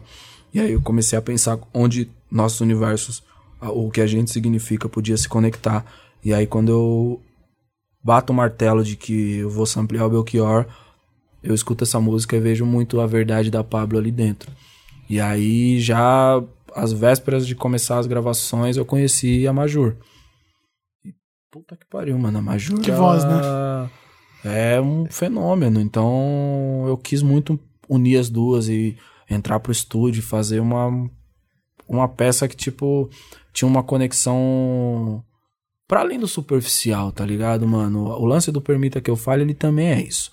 Porque as pessoas falam isso de, é, mas você trouxe dois artistas LGBT e deu voz pra essas pessoas e tipo, não, mano. Não é uma questão de dar voz. Essas pessoas existem, elas são incríveis, elas estão fazendo a parada dela. Eu admiro elas como duas puta artistas, Uhum. sabe? E várias pessoas têm a visão tão viciada que não conseguem compreender que Enxergar elas além são disso. duas puta artistas, sabe? Quando você vê, tipo, os lançamentos delas, você vê pessoas que estão inundadas de tanta ignorância que eles comentam sobre mil coisas que não tem nada a ver com a música. A pessoa não se deu ao trabalho de ouvir a música. E eu me dei o trabalho de ouvir a música e acho que as duas são duas artistas incríveis. Por isso eu quis trazer elas, porque eu queria fazer uma coisa que fosse histórica. Aí trazendo junto com o sample do Belchior. Sabe? Que, é Que o a Mariana me disco- contou que tava tocando na Que sua a Marina. É, por a em que dar ó, o trabalho de ouvir a música. a Marina, que a Marina deu uma suspirada falar. aqui agora. no lugar de fala enquanto mulher do músico, que, que fica tocando a música há mil anos em casa. A mesma música. A música do Belchior tocando uns três anos em casa, já no Pra looping. quem acha que é rápido. É, eu não consigo mais ouvir, porque agora eu preciso do grave que tem na sua. Bum, bum, É. aquele- é, que, peso que ficou lindo ali. É, mano, e tipo, é, quando você escuta o disco inteiro do Belchior, Alucinação, mano, é incrível como esse disco fala de 2019. Ah, é? É, o quê? É incrível, é incrível como esse disco fala de 2019. Escuta ele olhando pro hoje. Que lindo. tudo, Porque a tudo, música é muito inclusive- isso. né? inclusive, Você já se fudeu demais. Agora não, peraí. Eu É, não vou mano. mais. Tem um lance dos discursos também, tá ligado? Quando ele fala, tipo assim, de um, de um- de um rapaz que dança feliz, é, ele fala um preto pobre, um, um estudante, um, nordestino, sabe? Ele desenha a coisa de uma maneira tão ampla, Uhum. mas tão ampla, que você fica constrangido de olhar o resto do país assim. E acho que essa é a questão. Quando eu falo de não se conectar com a mediocridade, é isso. O Hélio Santos, que é um economista de Salvador, ele costuma falar sobre como a gente desperdiça nossas potências, tá ligado? Quando a gente responde à mediocridade é, sendo medíocre, a gente desperdiça a nossa potência. A gente é reconhecido no exterior pelo quê? Pela nossa cultura, Sim. entendeu? A gente tá desperdiçando, não. É pela nossa tá capacidade. começando a mudar. isso. Diversidade. Não, e cultura, a, a coisa do exterior é tão, é tão louca. Tipo assim, nos últimos cinco anos, né, meu, a gente fe- faz turnê pro exterior, pra Europa principalmente, pra África também agora. E isso é muito louco, né? Porque alguns anos atrás a gente ia tocar na África e as pessoas falavam, mano, Brasil, Brasil é foda, Brasil é isso. E agora a gente vai pra lugares que, tipo, tem uma saúde social, vamos dizer assim, inferior à nossa. E essas pessoas já estão olhando pra nós e falando assim, ó, Tá bom, tá Coitado bem, do brasileiro. Mano, força pra vocês aí, é? viu, mano? Sim. É, parça, porque é o desperdício, Aham. entende? É triste A nossa- ver, E né? aí a nossa, se a gente tem a capacidade de produzir uma experiência social como o samba, por que a gente não consegue replicar aquilo em todas as outras camadas da Sim. sociedade? Sim. Entendeu? E aí é importante ressaltar isso também, que senão as pessoas falam, é, mas o samba também tem suas problemáticas. Eu tô falando do samba enquanto filosofia de vida, não do samba enquanto indústria, sabe? Uhum. Se a gente consegue, e, e foi no samba que o Brasil deu certo, Uhum. de verdade. Que a coisa se misturou, o ritmo, Da mistura, a jogo, harmonia. jogo de cintura, a da poesia. Então, se a gente pega essa bossa nova. assim. filosofia. Não, com certeza. o quê? Se a gente consegue traduzir isso em todas as outras camadas do país, o país vence. Por isso eu digo, o cartão de visita, o melhor cartão de visita que a gente tem até hoje é o samba, é a cultura do Brasil. A Fabiana Cosa, ela costuma falar isso, sabe? A gente colhe muito fruto do que a geração de artista anterior Fez. plantou, tá ligado? Quando a gente sai lá fora, as pessoas vão ansiosas pra saber o que tá sendo produzido é, de cultura no Brasil. Porque esses caras subiu a régua pra um lugar tão alto, mas vai tão ser alto que tipo assim, não, mano, pode ir lá que de algum, de algum jeito o Fidelis vai ser foda. Sacou? Vai ser massa. Então é por isso que eu falo sobre o desperdício, mano. É por isso que eu falo que é, hoje a coisa de ir pra fora e a energia mudou porque as pessoas vêm e elas olham com muita frustração por causa do desperdício. Cara, se vocês conseguem ser tão incríveis, como vocês se deixaram sequestrar por isso? E é por isso que pra mim é urgente falar de amor. Sim. É por isso que eu acho Resgatar que é urgente isso. a gente falar de esperança. É por isso que é urgente a gente falar sobre sonhos. Porque quando a gente se conecta com essas coisas, a gente pensa em construir. E é o que a gente precisa nesse momento. Lindo. Construir para responder toda essa mediocridade. Sim. É assim que a gente atravessa essa parada. Responde com inteligência e amor. Que é o que você fez nesse disco, que é lindo. Parabéns. A melhor forma de resumir. Arrasou. Deus abençoe. Arrasou. Parabéns. Não. Lacrou. A gente vai. Não, lacrou, lacrou, lacrou, lacrou. Não, lá- Não, lacrou, lacrou. piada interna do Wanda, não sei se você sabe, mas. Não, lacrou. Vamos pro Lotus. Sim. A gente é o arroba podcast Wanda. Nas redes sociais, nossa, a gente ficou tão nervoso que nem falou. Nem falamos, nem falamos. E você tá acostumado com a Isa vem aqui, a Carol com K vem aqui, eles vão embora do primeiro bloco com o Emicida, não, querido. Ele tá aqui até o final Tá do aqui, programa. Sofrendo A gente sabe com que é a única gente. que ele vai conseguir participar, porque ele fala, putz, não quero isso lá mais não, Marina não vai dar Na não. verdade, É. parça, é que também tem um ponto, né, mano? Eu não dirijo e a Marina tá de carro. Eu tenho que... De todo jeito eu tenho que Na ficar verdade, é por uma... Hoje você fica É uma aqui questão de quietinho, tá? logística. Nem que eu fique sentado ali, eu vou ter que esperar até Agradeço essa questão técnica pra gente Eu tô ter o- trabalhando, você fica Foi quietinho. tudo pensado. Dispensa o motorista, Não, dispensa o vamos lá, vamos motorista, lá. eu te dou uma carona. Lotus é aquele momento da semana em que deu ruim, uma coisa que, que tá uma merda, que foi horrível. Lotus Tour da Cristina Aguilera, que flopou, que não deu Coisas ni- não ruins. aconteceu. Nossa, Ela lançou um disco chamado a Lotus. referência. E a internet ficava toda hora, é aqui é Lotus Tour, pra sacanear, porque nunca existiu. Então, é Que Lotus. crueldade, né? O- Crueldade. O, o fã de música pop, ele pode Ele ser é- muito cruel. É, isso era É, de Mira. 5 anos atrás também. A gente vai mudar o nome desse Mas é programa. divertido, mas é divertido. Talvez hoje a gente não faria o Lotus. É, talvez não chamaria, mas já que ficou, já que veio assim. Ó, eu vou começar então, É. já falando, aproveitando esse gancho do cancelamento, que o meu Lotus vai pra cultura do cancelamento, gente. Eu acho que você já falou disso aqui nessa mídia, Ai, há uns programas as atrás. Fala. Que merda, gente. Parem. O Obama foi agora, tem a Obama Foundation lá.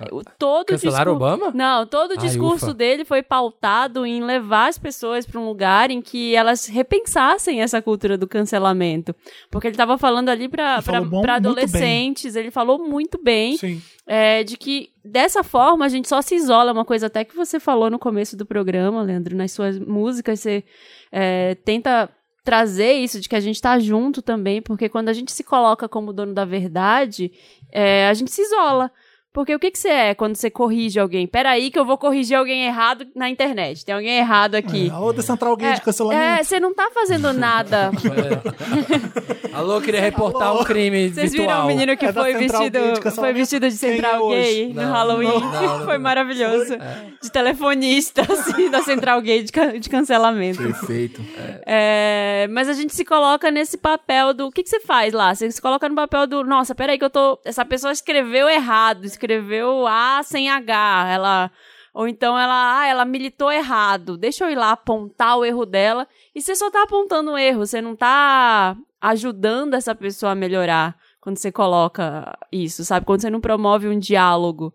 Então eu eu gostaria de que as pessoas parassem com isso, elas começassem a pensar mais e promover o diálogo. Toda semana é um cancelado que aparece, né? E o que, que acontece? Que que a gente, pra que, que a gente tá brigando tanto? Que é que tá para acontecendo? pessoas melhorarem, né? Sim. É para as pessoas deixarem de ser homofóbicas, deixarem de ser racistas. E o que, que acontece que a gente vê? Às vezes a pessoa mudou mesmo. Felipe Neto é um caso. A gente não sabe realmente a intenção, mas você vê que hoje em dia ele é uma nova pessoa. Ah, mas isso aí não mudou nada, não. Você- A gente tá brigando pra quê? não é pra pessoa mudar. Sim. A pessoa muda e você fala, ah, mas não acredito, não. Isso aí tem a intenção, é isso, aquilo, não mudou porra nenhuma. Tem que desconfiar. É. Então, assim, tem que cancelar e a pessoa morre e acabou. Existe uma coisa muito, Vai matar todo muito mundo. louca também, que agora os adolescentes estão na internet e estão errando na internet, porque adolescente erra. É, né? Fala merda, fala besteira, só que você tá errando publicamente.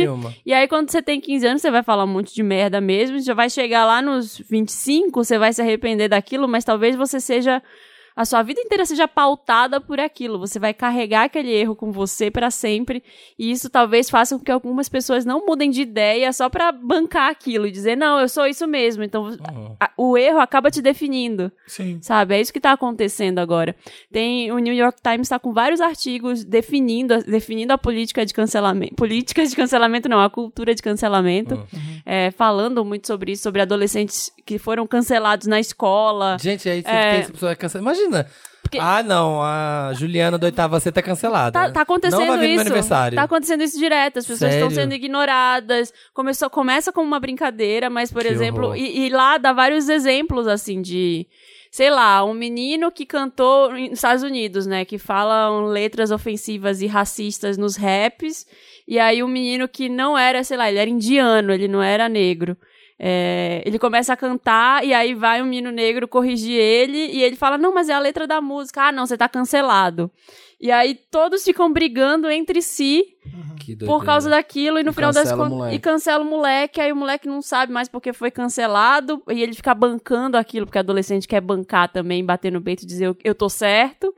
Então, tem vários exemplos nesse artigo de pessoas que foram canceladas na adolescência e de como isso tá afetando a vida delas. A É, internet, a a internet era um É gatinho tocando piano, né? É, então já foi, já foi mandando baratinha É. no e-mail aqui, ó. filho da puta! E aí tem uma coisa. Ai, a maior A gente não- felicidade de ter É. crescido lá nos anos 90. É, viu? esse aqui, ó, muito, nossa, muito tranquilo. Tem uma coisa muito louca, que assim, a gente briga pela diversidade, é, pra gente ver pessoas mais diversas em todos os lugares, ocupando todos os espaços, só que aí vira uma coisa muito louca da individualidade também, né? Assim, de a minha verdade é a única.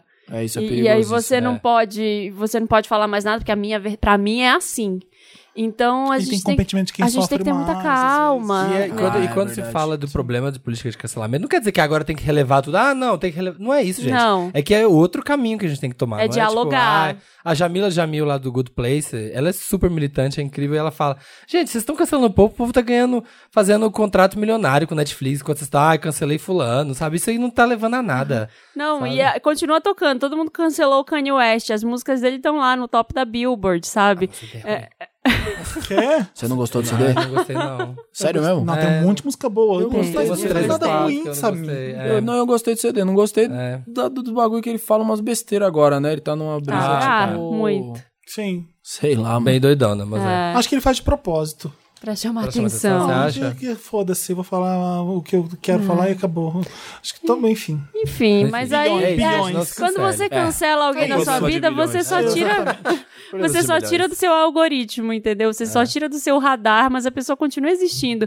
E um dos artigos que o New York Times propõe, ele fala assim: todas as pessoas que vocês cancelaram estão abraçadas juntas numa festa. Nesse momento. elas não. Elas existem, elas continuam aí, ocupando seus lugares no mundo.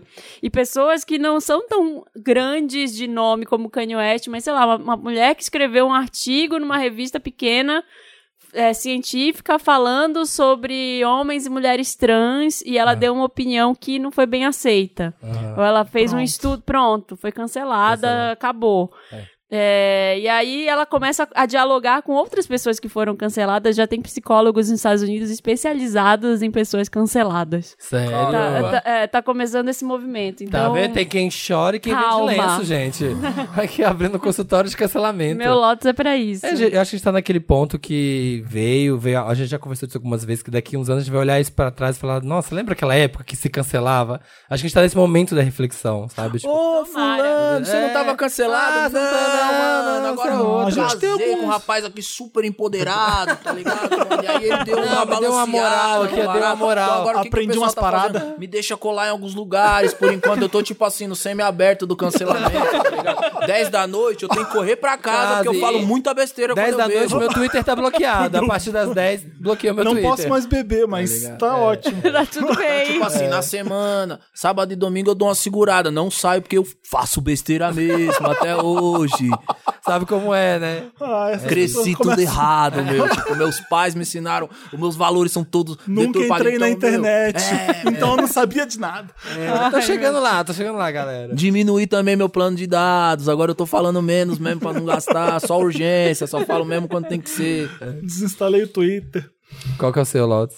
Ah, eu não quero falar meu Lotus. Ah, eu vou falar meu tom que é besta. não quero. não. Facebook Eu ia tá- falar do Brasil lá. Não, o meu eu vou falar meu cabeça que é o Facebook que tá banindo agora pêssegozinho e berinjela e os emojis que não pode ser usado mais com conotação sexual. Sim. Mark, deixa a gente aqui, ó, flertar aqui, ó, nas DM, tranquilo, aqui, ó, na moralzinha. Nem nas DMs. Não, não, mas tipo assim, Se você posta um nude e coloca uma berinjela Berinjela. no lugar, Aí ou, não ou um pode. pêssego, não pode. Ah. Você não pode usar os emojis com conotação sexual. não pode, tipo, sabotar o suadinho, assim, não, não pode usar mais emoji com conotação sexual. Mano, o Zuckerberg, ele é uma beata, né, mano? É, então, tipo, tanta coisa, A beata do sabe? mundo. Ai, vai se fuder, sabe? Tipo, Então, tudo tá- descolado, Vale tá do Silício, nosso. trópicos, e a internet vai ser essa grande comunidade, de repente vetou o pêssego e a berinjela porque vocês são É. sem vergonha. Ah, seu safadinho. Pêssego não pode. É Fake- de família essa aí. liberado. É, é. Discurso de ódio, Fake vários news, tudo bem. neonazismo lá se juntando e coisando, e o problema das eleições com fake news, tudo. Aí ah, o não. vídeo, o vídeo da mina que aparece um mamilo. Ah, não sei, isso aí tá prejudicando a É, sociedade. É uma co- coisa bem complicada, né? Tipo, a nudez não é nada sexual, se você pensar bem. Depende de como você pô, quando você mostra ela. Uma foto de E pessoas como é que você vai indígenas. decidir isso? É. Uma máquina vai decidir isso? Então, como é que eles. Já tive um post suspenso do Instagram que eu postei uma, Um uma foto. é uma nude, postei uma, uma nude minha. Não, é, postei uma foto de mulheres indígenas que estavam Ah, ali tá. no. Tinha peito de Sabe o que, tinha que, que, que bloquearam? Foi a capa da manchete, eu acho que também. É... Ah, também? Não, mas mano, Por já viu? você tá postando capa da manchete? Não, mas é porque eu tinha achado que era muito bizarro, que era uma Era capa da Xuxa de manchete. coelhinha. Não, que são várias atrizes de vestida de Índia. Já viram essa? E aí tem a Monique Evans de Índia, assim, ó. Mega, tipo, pintada com a cara de Índia, assim, com os peitos de fora, assim, na capa da A manchete. gente falava que Monique Evans era índia, né? Eu não sei. Sei lá, mas Tinha era essa isso? capa. Tinha. Tinha isso. Tinha, não sei se ela 80? tinha alguma. Não sei. A gente gostava de falar que ela, ela ia na escola de samba sempre de índia. Agora por quê? É, mas não sei, sei que era uma capa Já a muito Luísa, louca. não. É muito louco, né? Aqui, ó, Brasil, essa né? aqui, Devia- não, A gente devia ter não, uma aqui, máquina ó. do tempo pra voltar e, tipo, Pra dar só gente essa olhada ver. Nem científica. precisa voltar muito. Banheiro do Gugu, sabe? As Sim. coisas assim. Luiz Ambiel. Luiz Ambiel tem um canal no YouTube que ela faz a banheira do Gugu até hoje. Pô, Na vou lá, tô divulgando o disco, mano. Já veio no Wanda, não custa nada. Como dizia Malcolm X, por todos os meios possíveis. Aqui a capa, ó, na minissérie da Rede Manchete, da obra de José de Alencar, As Índias. Nani Venâncio, Ja- Jaci Ralfen, Leila Lopes Alfen é muito tupi, e né? Monique Evans. Por que que você postou Olha aqui, isso? ó, e a Angélica com elas toda vestida de índia. aqui na capa. A Angélica vestida de. Tipo vestida sinhá, de, sei lá, sinhazinha, sei E lá com que as meninas tudo de índia. Maluco, eu nem tô achando. A Monique Evans é essa aqui. Não sei. É, essa é a Monique Evans. E tem a Leila Lopes também. Tem, é. Não, a outra eu não sei quem é, não, mas. Porra, mano, esse. esse, esse... É Deixa eu isso aí. Não, por isso não pode cancelar os outros. Olha a origem. Olha o que que era. Tava pai, tudo meu errado pai aí, Não, céu. aqui as meninas vestidas de índia, tipo assim. Procurem, Devia gente. ser alguma As novela, gatas né? da, da- as gatas da floresta. Não sei, bizarro. Gente, o mais bizarro é a Angélica na frente, vestida de camponesa. Um vestido- vestido de Maite Proença. É. Era isso. Ah, Zuckerberg, deixa a gente usar os emojis. Você tem alguma coisa ruim que aconteceu essa semana? É, uma coisa. Não, tá tudo sou bem. um cara suave, tô, Você tá Lancei disco, né? tô só olhando mesmo pra ver até onde vai. Tô só aqui observando. eu tô- tô, só dando uma olhadinha, não vou levar não nada, vou não. dar lotes também, não. Então temos dois lotes só nessa Tá. edição. Ótimo. Tá vamos, bom. Pro, vamos pro Meryl. And the Oscar goes to Meryl. Vamos, vamos, porque Meryl eu lembrei quê? do Meryl. Meryl é Meryl Streep, vencedora de Oscars. Tudo de bom. Que, Coisa massa. Coisa, Nunca coisa errou. legal. Nunca foi cancelado. Fada sensata. Tentaram, mas não deu. É, eu tenho, eu, lem, eu não ia ter. falar um negócio legal, pera que eu vou pegar aqui. Tá. Boa, vai falando, eu vou vai dar dois falando. Meryls. O primeiro vai pro disco. Ah, porque, Aê. né? Quando Deus te desenhou, ele tava namorando. Vai pro disco porque ele tá bonito mesmo. Valeu todas aquelas noites sem dormir, toda aquela angústia da criação, toda aquela história. Valeu a pena. Meus parabéns. Valeu a pena. Ê, ê. Que coisa Aê. mais linda. Aqui ela assume, né? Aqui ela é fofa. Escutem. Não, lacrou, só- lacrou. você precisou chegar aqui pra ela ser fofa pela primeira vez. Valeu, amor. Amarelo em todas as plataformas Formas digitais. Isso mesmo. Ouçam, ouçam de manhã, ouçam com uma caixa de lenço do lado, que você vai chorar. Vai, em, é em muito bonito, gente, é muito involuntário. maravilhoso. É pra todo mundo e é sobre amor, todo mundo conhece. Vale a pena.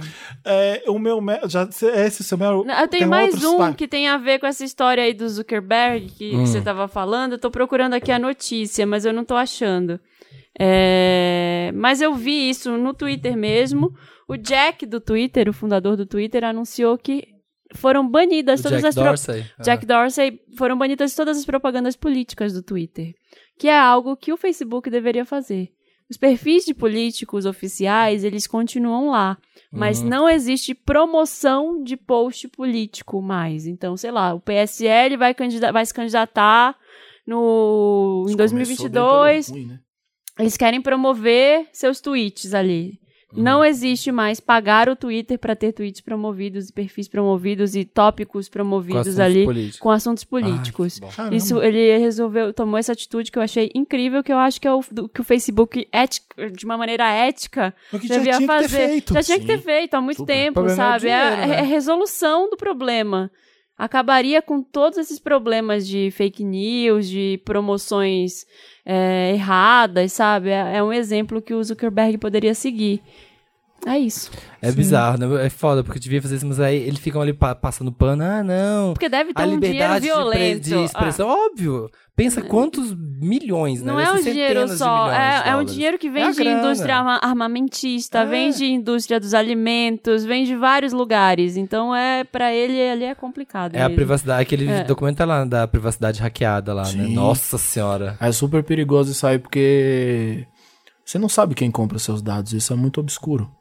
E os Entende? caras conseguem te entregar quê, toda né? a fake news. Sim.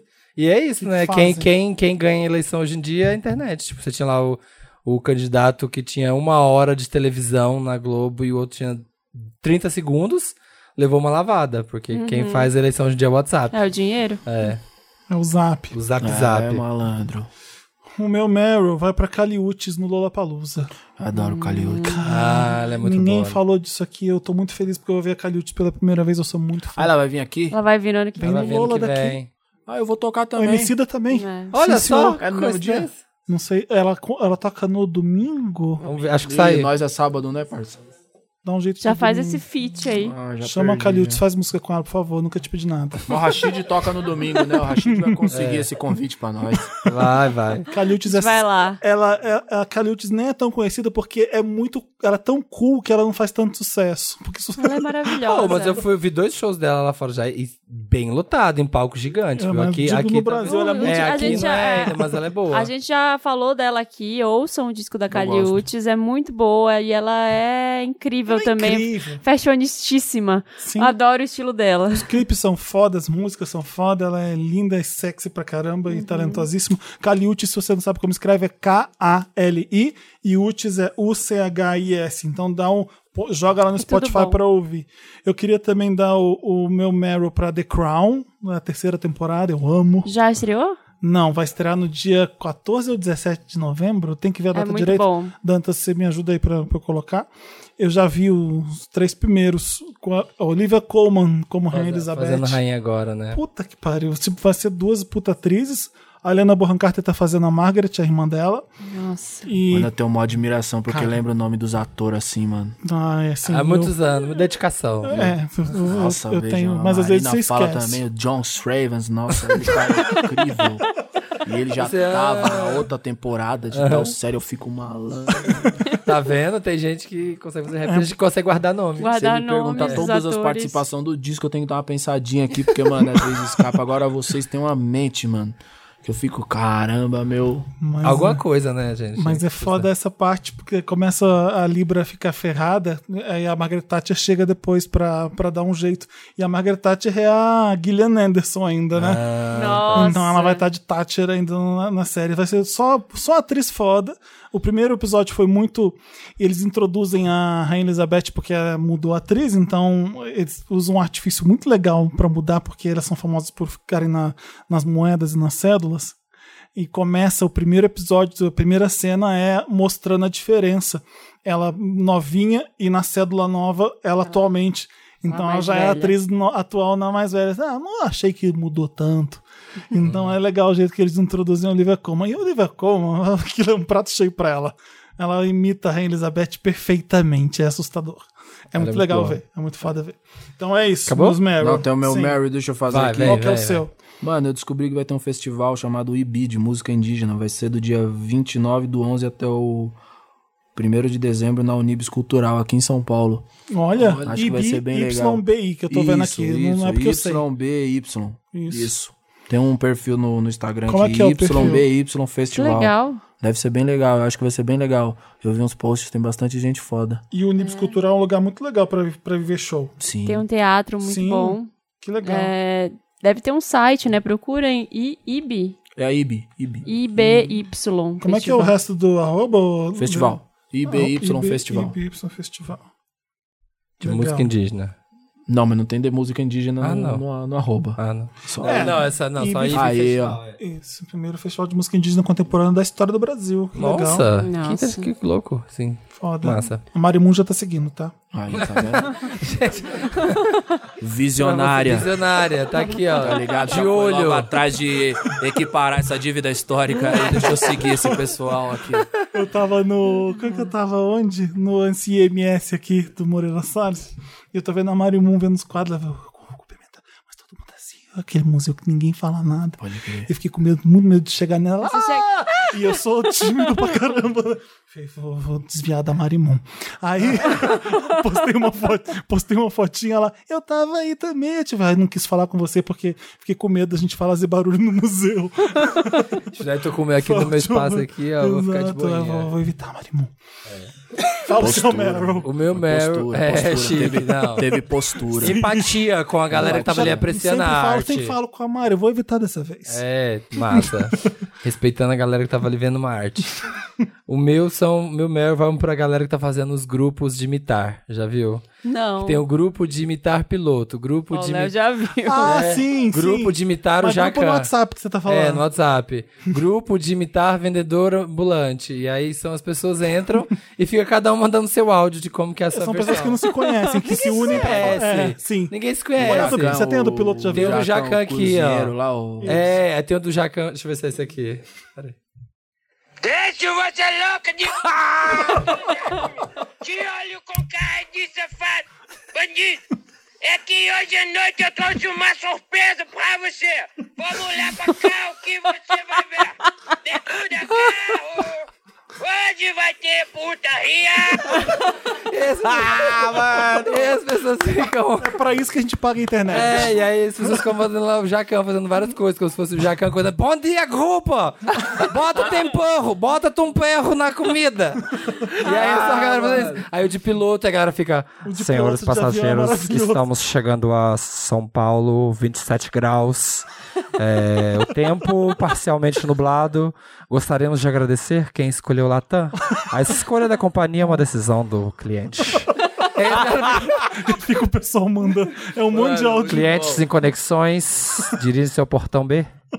E aí é isso, aí cada grupo é só as pessoas mandando as Me suas coloca versões nesses disso. grupos. Bota. Ai, eu quero O entrar. do Jacan de imitar piloto é muito bom, assim, são os meus favoritos. A Leila Germano que foi me jogando em todos, assim. Eu quero, vou pedir pra ela. É isso, é a galera com tempo de se divertir, né, galera? É. Grupo de WhatsApp. Ai, É. É isso? é isso. Vamos pro interessante, né, então. Interessante, Ney. Interessante, Ney, aquela parte do programa, Ney, que a gente dá uma dica, Ney. Legal, Ney. e homenagem a Britney. Não, tô brincando, não precisa ser homenagem a Britney, mas é uma dica. E pode ser atemporal, pode ser um livro que você ama, que você vai ler, que você vai recomendar, pode ser um filme que você, as pessoas precisam ver, ou um aplicativo idiota, um arroba que você tem que seguir no Instagram, É que isso. seja. Eu trouxe É. um pra você. Eu- Trouxe? O, o filme dos zumbis coreanos. Ô, mano, o Rashid me indicou esse negócio aí, a gente viu no domingo. O Trem do Busan? Foi domingo, né? O Foi Trem- domingo. Trem do Busan. É muito bom. Muito foda. Qual que é o nome? mano, tipo assim... O trem de pô, Busan? um- Né? É esse o Eu nome? não sei o nome em português, em Trem- inglês. é o Trem para tre- Busan. Trem Trem para para Busan. Busan. Não, mas mexeu com outro lugar, assim. Eu, eu fui ver um filme de zumbi descompromissado. Tipo Aham. assim, vou ver um filme de zumbi aqui pra passar o tempo, finalzinho de domingo.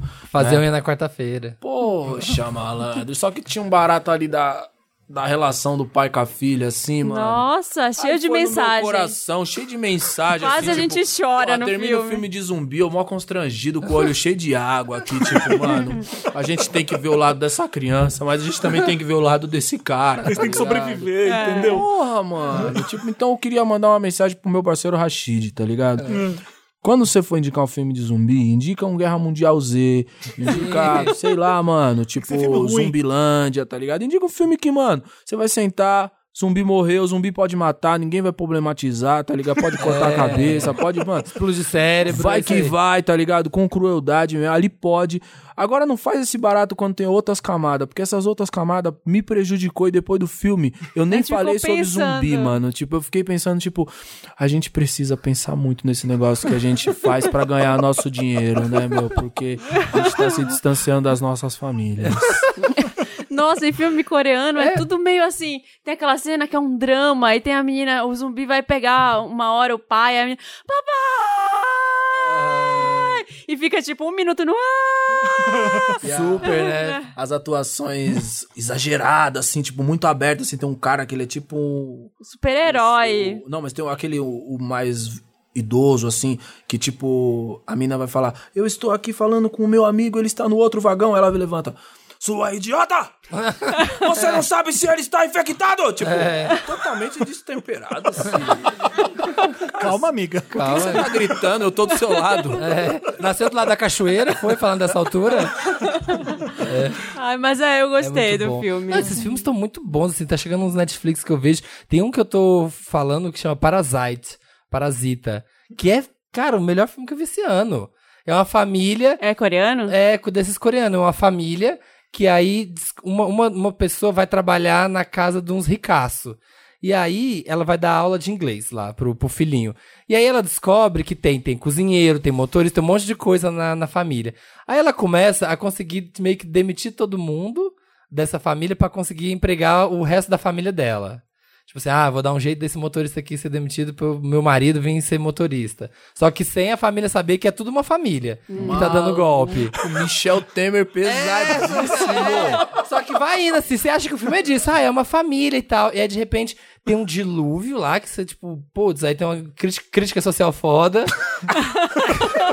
Consciente, eu... Esse, pô, não tava esperando nisso. e aí, no meio mensagem, do filme. mensagem, no meio do Sem filme. zumbi. Acontece, não, um outro negócio no filme que esse não pode falar mesmo, que é muito spoiler, que você fala assim, cara, o filme virou outra E aí as pessoas coisa. pegam parasita. Quando é que chega o parasita? Não pode Ai, falar. vira uma Porque doença. o parasita Ah, não tem nada o a ver. E é a parasita é a crítica social foda, aposto. É uma, a segunda crítica social. é Gente, crítica social o dinheiro do. K-pop tá, ó, fomentando Não, a gente, indústria tá cinematográfica muito. coreana. Tá Esse filme sobrando é dinheiro foda, pra fazer esses foda, filmes foda. aí. Manda mais. É o efeito especial super bom, né? Sempre. É. Eu sei. Eu gosto. Tem um que eu falo que é o. É o hospedeiro? Ah, eu não sei. Eu é ruim, amo esse é ruim, filme. Marina, pelo amor de Deus. eu amo esse filme, ele odeia. Maluco, tem umas cenas assim que você vê o croma. Eu adoro. é um monstrão que nasce num questão de- lago. Tipo Chaves com a beirada verde, assim, né? Você vê assim. É É, você não vê a bom. beirada verde, mas você, tipo, meu, Você não você tá sabe, você consegue direito. compreender ali que o cara tá contracenando sozinho no estúdio, tá ligado? Ai, vou te cancelar. O meu interessante, né? Eu tava vendo o NPR, que eu tava vendo a Erika Badu pela milésima Ai, vez. ele no é cool, olha como ele é cool. Eu tava no Olha, domingo vendo a Erika Badu. Em eu Nova tava York. aqui, e eu vendo o Jacan, e eu vendo o povo imitar o Jacan. Eu tô me preparando pro show. Muito, eu, vejo, eu já vi esse mil vezes esse NPR. E aí ca- caiu numa menina nova, que eu fiquei apaixonado nela, Chama Taylor Swift. chama Summer Walker. Ela tem 23 anos. Eu nunca me senti tão velho vendo uma garota sabendo. do- Fui pesquisar sobre ela. Summer Walker. Summer Walker, uma menina com um óculos bem vagabundinho, de propósito, sabe? Com uma, sabe que você compra, sei lá, na Target, um óculos bem cagado, não tinha nem lente, você percebia uns dedos assim no óculos, umas tatuagens na cara, dois, dois negocinhos tipo Princesa Leia na cabeça, percebi que era uma marca registrada. E aí, de 23 anos de Atlanta. Atlanta não, faz, não tem gente ruim saindo de Celeiro, Atlanta. celeiro rock. Monet, Kanye West nasceu em Atlanta. Não, Outcast. Kanye West é de Chicago. Eu já- eu né? entendi. Não, ele eu nasceu em entendi. Atlanta Ah, é? e foi pra Chicago. Entendi. Ah. E ela já planta. Eu falei, ela planta o quê? É, Tá já muito da horta. cultivando. 23 anos já podia. Mas é TLC, Ray Charles, tudo de Atlanta. E aí, ela, Hum. can- ela tava cantando uma música que eu fiquei, menina, mas você tem idade pra isso? Escuta essa música, Girls Need Love. Eu não tô com vergonha de falar a Olha letra. o Felipe que imprimiu a letra do vagalume aqui, ó, pra Olha gente. isso aqui. Pra minha mãe conseguir ler. Honestly, I'm trying to stay focused. Ela, ela, ela simplesmente tá pedindo pro cara, vem logo, porque eu preciso de pau. e eu vi ela cantando assim. Eu não "Você acho tá que eu posso sacanagem." esperar, eu preciso agora. Eu, vem agora, Vem por trás, agora. traz agora que eu preciso de pau. A garota precisa. É maravilhosa a letra. Summer Walker. E a Ah, e é as boa pra meninas, ela caramba. fala, as meninas nunca podem falar que elas querem, nunca podem dizer como, nunca podem dizer que precisam. Aham. É, é legal pra caramba, né? Legal. E aí eu tava, de repente eu tava, tinha acabado da Erika Badu, eu tô, eu tô no celular, eu tô, o que que essa menina tá cantando? Aí eu comecei a prestar atenção nela por causa da música, eu falei, que legal, essa menina, 23 anos, lançou o disco dela agora em outubro, o primeiro disco dela. Agora, outubro. Summer Walker. E já tá fazendo um turnê em Londres e não sei o que, tá super já celebrada. Então escuta Summer Walker, que é, é meio, interessante, né? Eu gostei dela. Boa. Ela é bem legal. Qual é o seu, Marina? Ela já é, Ah, não já foi, foi, já junto, foi foi, junto, foi. Foi Foi conjunto. conjunto. Eu queria falar um, um, Ah. um, um livro que foi muito legal que eu li durante o processo do disco, que é um livro do Ailton Krenak que chama Ideias para Adiar o Fim do Mundo.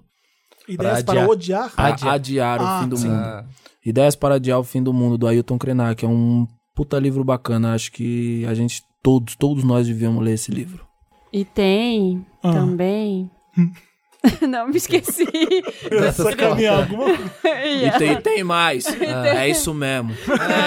é Eu nós, pensei que é você tudo- é ia nós, falar. nós. Não, Principia, do, do Isaac Newton. É um Nossa, livro. indicar o- indicar esse livro. Não, eu, fui ver, eu fui ver os caras da física, né? Que eu entro Ah. nessa brisa, né? Eu começo a, tipo, montar os meus... Minhas pesquisas, né? Eu vou Ah. montando com os post-it, pá. Aí eu falei, vou ver uns caras da física falando. Aí os caras da física reclamando que, tipo, mano, esse livro ele é muito cabeçudo, mano. E eu, tipo, Ah. lendo o livro aqui, pegando... É, mano, esse Isaac Newton, vou pegar só o título mesmo, não vou pôr o resto. É, não vai dar não, o resto aqui não vai, vai pegar não. Vamos querer conversar com um livro sobre, com você agora. não, eu, eu dou uma sorte, parça. Uma vez Tá. eu li o... Nossa, eu adoro essa história. o Origem das Espécies, Sim. do Charles Darwin. Sim, aham. E eu ia fazer uma palestra, eu ia trocar ideia com os caras, e tipo, era uma turma mais sênior, assim, numa escola de criatividade. Eu fui dar essa aula com os caras e tava sem sono. Uma madrugada antes eu fui pegar, eu compro vários livros aleatórios e deixo lá que um, um dia eu vou ler. Aí eu peguei a origem das espécies e fiquei lendo, eu li a primeira, li a introdução, aí li o primeiro capítulo, aí fui, peguei meu voo, fui pra lá e fui começar a falar pros caras, eu falei alguma coisa do, da origem das espécies, comecei a falar, com esse pouquinho que eu tinha lido, né, meu, eu falei, só que os caras, eles eram de umas empresas, era tudo biólogos, cara, Puta que tá ligado, mano? Aí o cara levantou a mão, ô, Emicida, eu queria parabenizar você por ter lembrado do Charles Darwin, né, meu? Porque a Origem das Espécies é um livro que acho que todo mundo aqui leu, aí todo mundo, é, é mesmo, todo mundo leu aqui. E eu acho incrível porque ele é um livro muito difícil de ler e você, né, você não tinha obrigação de ler esse livro e você leu, eu falei... Falei, cara, acho que vocês tinham que dar uma outra chance pro Charles Darwin, porque tem muita coisa incrível nesse livro aí. É, o começo é Malandro. meio difícil mesmo, Meio mas depois, Mas depois que ele depois morre. que engrena mesmo, quando o, o, a- a- a- o urso ele começa a virar baleia, mano. Aí você fala, mano, o barato é foda, os caras, mano. Ninguém nunca falou da biologia desse jeito, mano.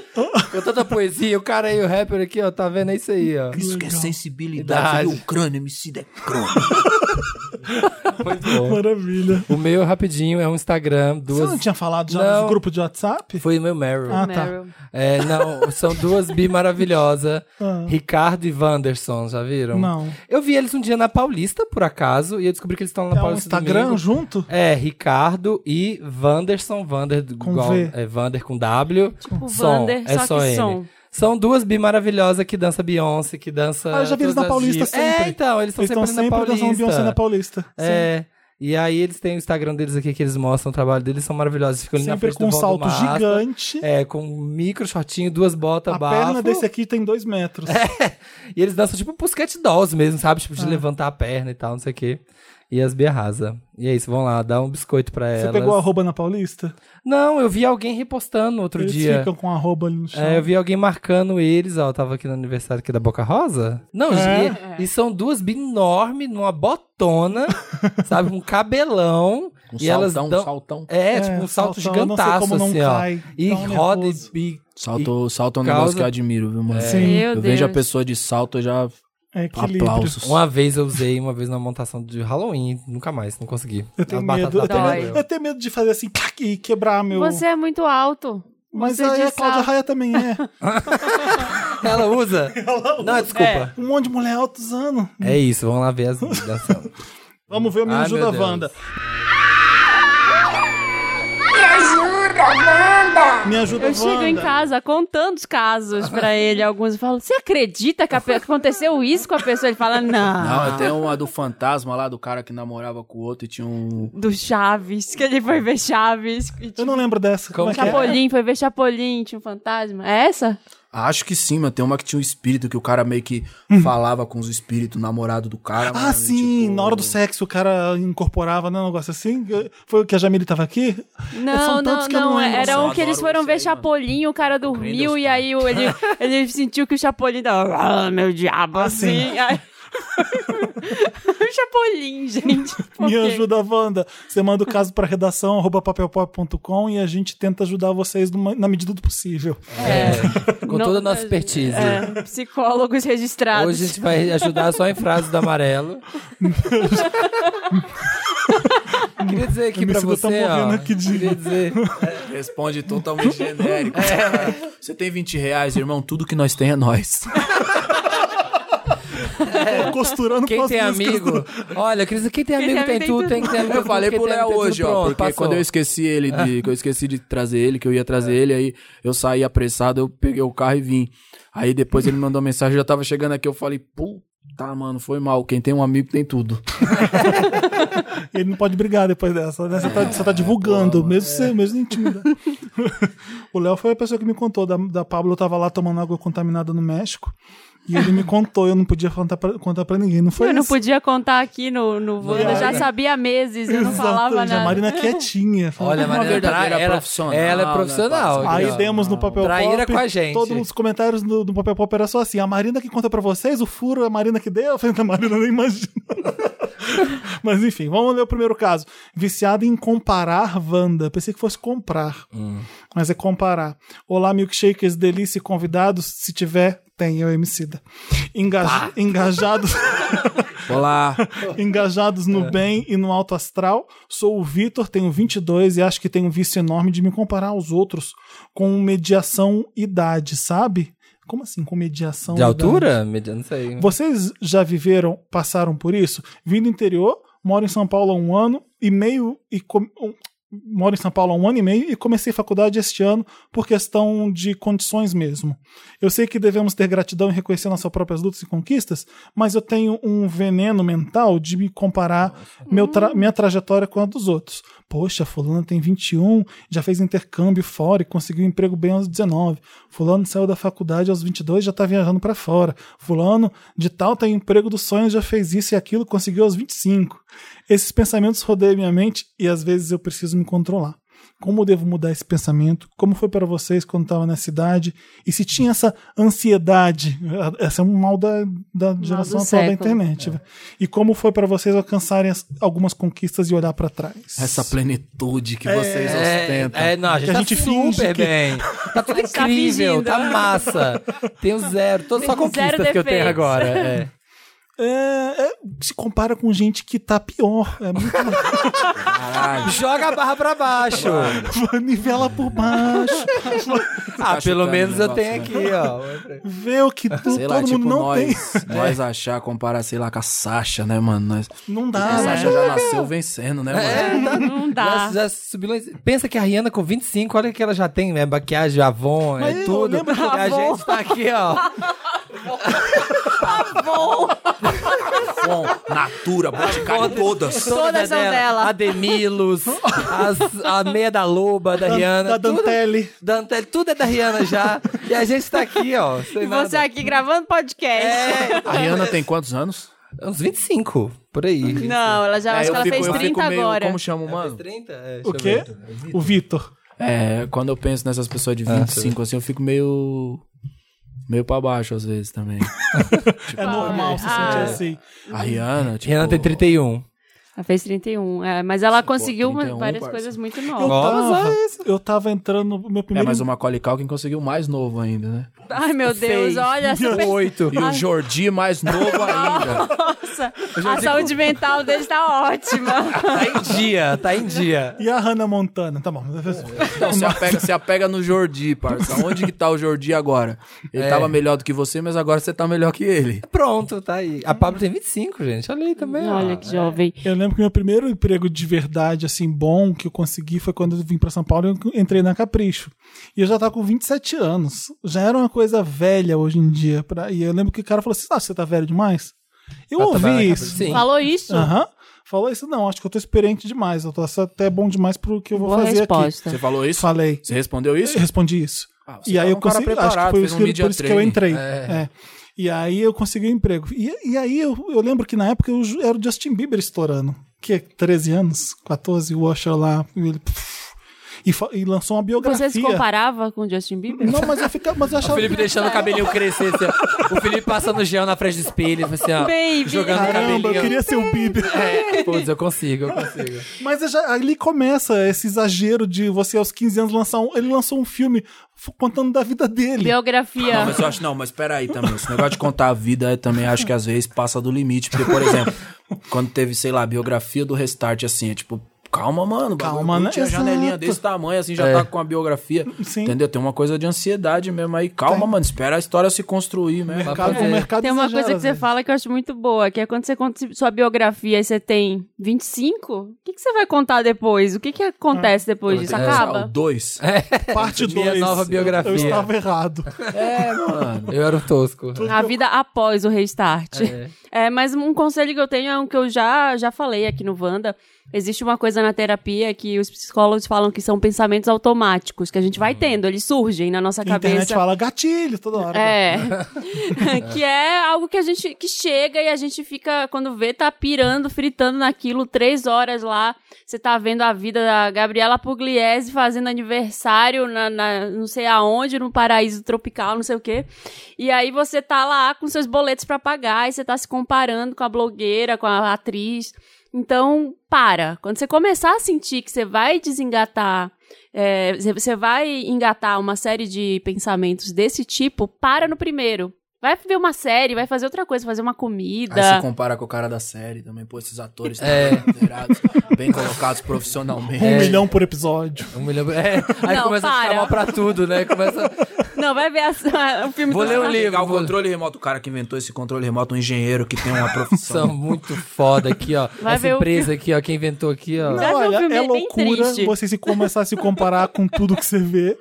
Porque cada um vai ter uma, uma hora, uma hora para conseguir as coisas e para fazer tudo. Cada um vai ter sua própria trajetória, não vai ser nada sadio você fazer isso. É, mas filho, olhar quem se tá mais compara. na merda que você também. É, não, é, não ajuda? Dá, uma, Dá uma um equilibrada. legal Ajuda. também, porque parece Olha que, o que você já conquistou, Às ué. vezes só você, só, só você tá na merda assim, parece que é meio pessoal, você e Deus o negócio. e aí, Sim. quando você encontra alguém que também tá. Putz, Ou você fala, pô. lembra pelo do menos fulano não é só que não comigo, chegou né? onde você chegou também. É importante isso. E aí você vê que todo mundo tem sua hora. Mas eu acho que também tem uma coisa do parâmetro, mano. Eu acho que nossos parâmetros é bagunçado e o da molecada é bagunçado hoje mesmo, de tipo, essa coisa de ser famoso, ser reconhecida. Pra uma história sólida se construir, ela leva tempo. Entendeu? Tipo, é um mano. O que- Instagram faz parecer fácil. É, mano. Só que que é isso não tem rápido. nada a ver. pô, é, e, e é legal partir desse ponto aí, por exemplo. Se você pega, sei lá, mano, o Marcos Vale. Olha o tamanho da história do Marcos Vale e olha o, o perfil do Marcos Vale do Instagram, entendeu? 200 seguidores. Uhum. Sabe? E é o Marcos fucking Vale. É isso, mano. É. Tipo Se assim, acabar o cara, Instagram agora, história, quem é você, né? É aquilo isso, que a gente é sempre isso. fala. É, é tipo isso. E Tem a gente tá que- medindo com a régua errada às vezes. É isso, mano. Às vezes é o parâmetro, entendeu? Porque, tipo, pra você fazer. Eu, eu sempre falo disso. Eu acho que a gente precisa ter buscas grandiosas. Se você tá concentrado numa busca grandiosa. Lindo, é isso mesmo. Tá ligado, mano? Vai. Aí você não vai ter tempo de ficar fazendo esse tipo de comparação. Então, pega alguma pessoa que você admira. Você admira uma pessoa, você acha que uma pessoa faz uma coisa de um jeito foda, tá ligado? Aí você põe essa pessoa e fala, mano, eu quero fazer uma coisa que impressionaria essa pessoa, tá ligado? Uhum. Aí você tem uma busca grandiosa. Lindo. E não importa o tempo que vai demorar. Ótimo. É, mano. 10 mil A Dona horas. Edith do 10, Prato. 10 mil horas. é Dona, mínimo. Dona, Dona Edith do Prato gravou o primeiro disco, ela tinha 70 anos, mano. Sim. 10 mil anos é sacanagem. né? É. Mas- Não, 10 mil horas que a gente tava falando 10 mil aqui antes do de- programa que 10 mil horas. eu, eu fui assistir uma palestra que a mulher falou que levava 10 mil horas pra você ser especialista em alguma coisa. E a gente É descobriu mesmo? que 10 mil horas é fazer faculdade. Que É dá um quatro tempo- anos, oito horas todo Sério? dia por Oito horas quatro por dia por anos. quatro Custava anos. falar que era fa- se estudar e fazer faculdade. Pô, um amigo meu falou um negócio de, dos pilotos de avião também, que era 10 mil horas de voo. É, Um então, Então é, é a isso. experiência. Tem o teste de 10 mil horas de voo. Por favor, né? Porque Acho que ele precisa, né? Façam a, Depende, né? faz Acho que 20, tenta fazer 20. Pra deixar Só pra a dar gente segurança. mais Só seguro. pra dar um, um colchão de Pensa. segurança. Não, mas dá também então, o excesso também de, de horas. De- pode exatamente. dar uma confiança pro cara que, tipo assim, Já deixa lá. "Ah, filho, Tá, já faz de olho fechado. Isso aqui, toda vez que passa em cima desse monte de montanha, treme. Dá uma raspadinha. Às vezes dá raspadinha, mas tá Ó, tudo bem. O, o Rivelino, sabe o Rivelino, jogador? Sim. Eu sei que meu pai já me contou mil vezes, mas... Mano, uma vez o eu fui Eu almoçar com, o com, com o Rivelino. Mano, o Rivelino contou pra mim uma história. Essa... Rolês aleatório. Não, MC Rivelino. Mano, ele é uma figura, mano. E aí, ele. É, não posso contar 80% das histórias aqui. Mas, Vai mano, uma tem que uma, pode. tem uma que eu amo dele, que ele falou que eles foram jogar, se eu não me engano, na Itália.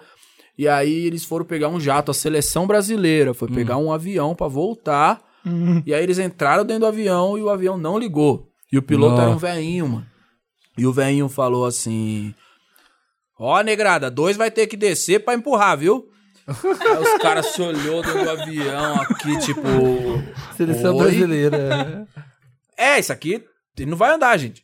Aí desceu dois caras, o Rivelino e mais um, cada É um pegou do verdade? lado. É verdade, irmão. Eles começaram a empurrar o Não era barato. piada? Não, e o bagulho começou. tá ligado? no tranco, põe um avião no morro. Aí começa, mano. Corre Aí, agora. Corre agora, negra. Pula dentro, pula dentro. Aí os caras correu, pulou, o outro foi, pu- puxou o cara com as pernas meio balançando, o avião subiu, pum, fechou a porta, mano. Aí os caras desesperados, ofegante lá E dentro. era mentira. né? Mano, mas e se ele parar lá em cima? Aí eu venho, confiante, mais de 10 mil horas. Ah, fi, isso aqui depois que liga é igual Fusca, não para mais não. então o excesso Tá de horas. tá o excesso ficou de esperando. horas. Era mentira. E esse piloto era a Selena Eu queria Gomez. muito que fosse... tá bom. E esse piloto era ninguém menos, que Selena Gomez. com o Faustão. Ô, louco, acelera aí, Selena. Liga o manche, nem sei. Não sei como falta um avião. Pão duro Wanda. Quê? Olá, Pão duro Wanda. Olá, donos da podosfera. Me chamo Ariane. Sou geminiana com ascendente em leão. Estou conhecendo um carinha super gente boa, lindo, inteligente, legal, divertido, engraçado e tudo mais. Seria perfeito se não fosse um detalhe. Ele é muito mão de vaca. Nós saímos juntos pela primeira vez e ele nem se ofereceu para pagar o cinema. E ainda quando chegou lá, me perguntou se eu ia pagar minha parte com dinheiro ou cartão. Não que eu queira ser bancada por macho, mas já. Tá mas- parecendo que você quer. eu tô sentindo uma dualidade aqui entre o empoderamento. Vamos continuar, vamos sabe? continuar. Peraí. Pode ser que ela tenha mais esse... empoderado. Não quero macho, mas também não pagou o cinema. É, mas achei meio estranho o Eu cara. ainda falava, quer que eu pague a tua? Mas achei meio estranho o cara fazer zero questão de ser cavalheiro, né? Eu sempre divido a conta e pago a minha parte, porque como diria Laurinha Lero, sou feminista e não aceitaria ser sustentada por homem, nem que ele fosse Jesus. Ele sempre fala que isso ou aquilo é caro, sempre comenta o preço das coisas e diz: "É caro". Isso me incomoda muito, porque mesmo estando desempregada, contando moedas, sem poder ficar gastando dinheiro à toa, eu não fico reclamando de preços nem nada. E detesto gente que faz isso, especialmente se a questão é comida. Vocês acham que eu estou sendo crica demais? Devo relevar a mão de vaquice e continuar saindo com ele? Mesmo com os comentários de tudo é caro estarem me irritando muito? Meu medo é, se as coisas ficarem sérias entre nós, seria um saco namorar alguém que nunca quer fazer nada só para não gastar dinheiro. Eu entendo que ele não tem um emprego muito bom, paga aluguel e tudo mais. Mas acho estranho ele sempre falar de preço das coisas pra mim, sendo que não temos tanta intimidade assim. Help, Wanda. Quem é, quem é o seu namorado? É, o Julius do Everybody Hates Chris. É, é tipo assim, dá pai, uma- né? É, o que conta a moedinha. Ah, rola a ansiedade dessa geração. Isso Muito. que, isso é o que mais ela já tá preocupa. pensando ela Exato. casada com ele e E dividindo tipo, a o gente aluguel. vai precisar comprar dois pães e ele, não, não, não. Claro. não, vou pegar só. um só porque tá osso. Nossa senhora. Olha, se é situação, tipo, já viu aqueles programas que tem lá no Chelsea, tipo, Extreme Couponing, que é a galera que, tipo, tinha ouvido um episódio que era a mulher que... Extreme Coupon, aqueles, pega aqueles cupons. É, Pra pegar desconto. E tem um outro, tinha um que a mulher tinha uma bicicleta em casa, e aí ela tirou a roda da bicicleta e colocou um negócio lá de gerar energia, que aí ela pedalava pra poder gerar energia pra casa. não. Porque ela ia economizar, Não, tipo, não, mentira. 10 dólares por mês. Eu acredito na Sério. história do avião, né, Zé? Que isso, mano? Sim, tinha a mulher. E aí tem lá a mulher Extreme pedalando, assim, ó. Pra gerar uma energia na casa, porque aí ela ia economizar, sei lá, 15, 20 dólares Parece por o pessoal mês. do Vale do Silício. Se ela pedalasse meia hora por Nossa. dia, sabe, nisso. Não é nesse Olha, nível. eu acho que não é, não tem aí um problema ainda. Eu, eu não vi problema ainda nele. Pode ser que você tá ansiosa porque pode vir a ser um problema. É. E pensa só um grande problema ele não querer gastar dinheiro. Não é um problema isso. Não, né? o cara, de às vezes, porque ele tá ele sem vai ter- dinheiro mesmo, Ele- sabe? Se Ele- ele não gasta muito, ele vai ter dinheiro. Olha que legal também. Então, assim, O capricorniano economizando. ah, vá. Não sei se. Eu acho. Bom, eu acho legal você oferecer pagar coisa pra pessoa. Eu acho, acho legal. Eu acho bonito fazer isso. É, eu gosto de fazer isso, por exemplo. Eu não gosto de uma coisa. É. Eu não gosto do seguinte, assim, deu, sei lá, R$ 27,49 centavos, a gente vai dividir exatamente igual e se você não tiver os 5 centavos que faltam, Sim. você tá lascado. Avareza, né? É, isso daí eu acho meio ruim. Fala assim, ah, tá, eu pago, sei lá, eu pago quem fica assim, Não, deixa que eu pago. Não, eu 7,49. faço questão e briga com você pra pagar. Isso É mal, mal educado isso também, não é? Ficar brigando pra quem pagar Não, a isso conta. aí é uma situação meio. Então paga, depois a próxima eu pago. desagradável Ótimo, mesmo. beleza, pode pagar, sim. É, acho que meio que a coisa subentendida, assim, é cada um vai pagar metade ali, sei lá, se é num primeiro encontro, né, mano? E, e teve isso durante muito tempo. Esse rapaz, na verdade, ele é uma conquista do feminismo. Aham. Porque ele poderia ser o cara que já chega e impõe quem tem que pagar e arcar com essas coisas. É a postura do homem. Na verdade, isso É, a gente tá o lidando tem que com prover. um cara desconstruído. A gente tem que saber. É, é o filme O Mestre dos Desejos. Cuidado com o que você deseja. É. Esse cara aí, ele tá desconstruído. Ele acha que uma mulher pode ser provedora do barato todo. E tá certo. Ele dois. perguntou até, vai passar no débito ou no crédito pra ela. Ela já tá com uma expectativa. Ela falou que tá desempregada. Eu tava vendo umas histórias, umas threads no Twitter do, do pessoal que vai nos dates pra, pra ser bancado. Homens e Ah, mulheres. Sério? Tipo, Existe esse ah, mercado? Existe esse mercado. do, Eu vou num date hoje que eu não tenho dinheiro pra jantar e o cara vai pagar. Ah, É um mercado rola. que tá, Tá acontecendo. vendo? Essa é a tipo de gente que pedala em Essa casa. é uma mistura Eu já paguei um jantar. Tinder com iFood. É, é isso. tá rolando essa história. Eu Não tô dizendo que é o seu caso, tá? É, fia. Mas é, eu acho que Vasculha aí pra ver se não é o caso dele. Às de é repente ele. é. Acha, tipo, paga Não é você, junto. sou eu. Cavalheirismo não vai ser isso. Cavalheirismo vai ser É, outras coisas. Assim, agora sabe? também se tem uma coisa, se te incomoda muito, Fala. termina. Vamos Eu Marina. sempre eu mando todo mundo terminar. É, vamos da Marina? Termina. Termina. Então, Mal termina. começou, já tá pensando É. num possível problema, já termina agora. Quanto então. tempo ela tá aqui? Sei lá, um tempo. Não Fala. Eu sei. sei que ela é gêmeos, Não não, é? fala, é gêmeos, ela tá em dúvida. Filha. Todo geminiano tá em dúvida. O geminiano nunca sabe. Ó, um gay na roda de samba, Wanda. Ah, já sou eu? Já pensei Nunca, sendo nunca chegando no nua. Nossa, E aí- chegando no... Ok, eu tenho uma história, deixa ela contar então. E aí, meus negros favoritos, sou o Lucas. Ele dá o arroba dele, mas eu não vou falar do Instagram, tá? Depois a gente vai. Tá se promovendo, tá se promovendo. É pelo clout. É Cloud, just for the Cloud. Ah, 27 anos e meu signo é, de- é peixes. Eu moro em São Paulo e acredito que nossos gostos, trejeitos e nosso estilo de vida são baseados em nossa criação e no meio onde vivemos e, e crescemos. Demorei muito para me descobrir sexualmente. Passei minha adolescência e o começo da minha vida adulta como hétero. Realmente achava que fosse hétero e que apenas achava outros homens bonitos. Apenas com 23 anos, quando conheci um rapaz que com o tempo virou um amigo e que logo depois me vi apaixonado por ele e sentindo atração por outros homens, me descobri Wanders. Porém, minhas bases são héteras. Todos os meus amigos, meu gosto musical, meu estilo de vida, minha forma de se comunicar, meus carnavais, minhas viagens, tudo hétero. Quando as pessoas descobrem que sou gay, elas ficam espantadas, porque falam que não aparento ser. Acham até que tô mentindo. Ô, dó. Que pena. É, Por esse caralho do meu jeito, eu acabo não conhecendo e não conseguindo me relacionar com outros homens. É muito difícil achar um boy. Aham. É muito difícil achar um boy numa roda de samba, comendo feijoada ou em qualquer um outro lugar que eu frequento.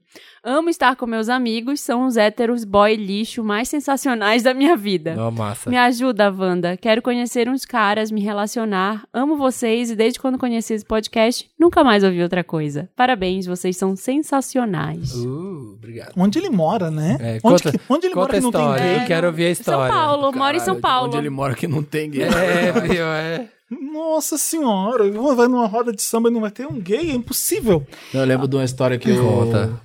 O, o Maurílio e o Magno contaram que ele, uns amigos nossos que tem um grupo de samba lá da Zona Leste e que eles tinham terminado o disco, né, meu? Eles pararam o disco com uma pá de cara, assim, parou o disco, pôs no porta-mala, vamos ouvir pra ver se esse disco tá bom mesmo. E aí eles parou o disco e vinha vindo um moleque, assim, com uns, uns trejeitos afeminados e tal. Aí o menino parou e fez assim: Hum, nossa, que ritmo gostoso. Aí ele entrou no meio dos caras e começou a sambar no meio dos caras. os Do caras nada.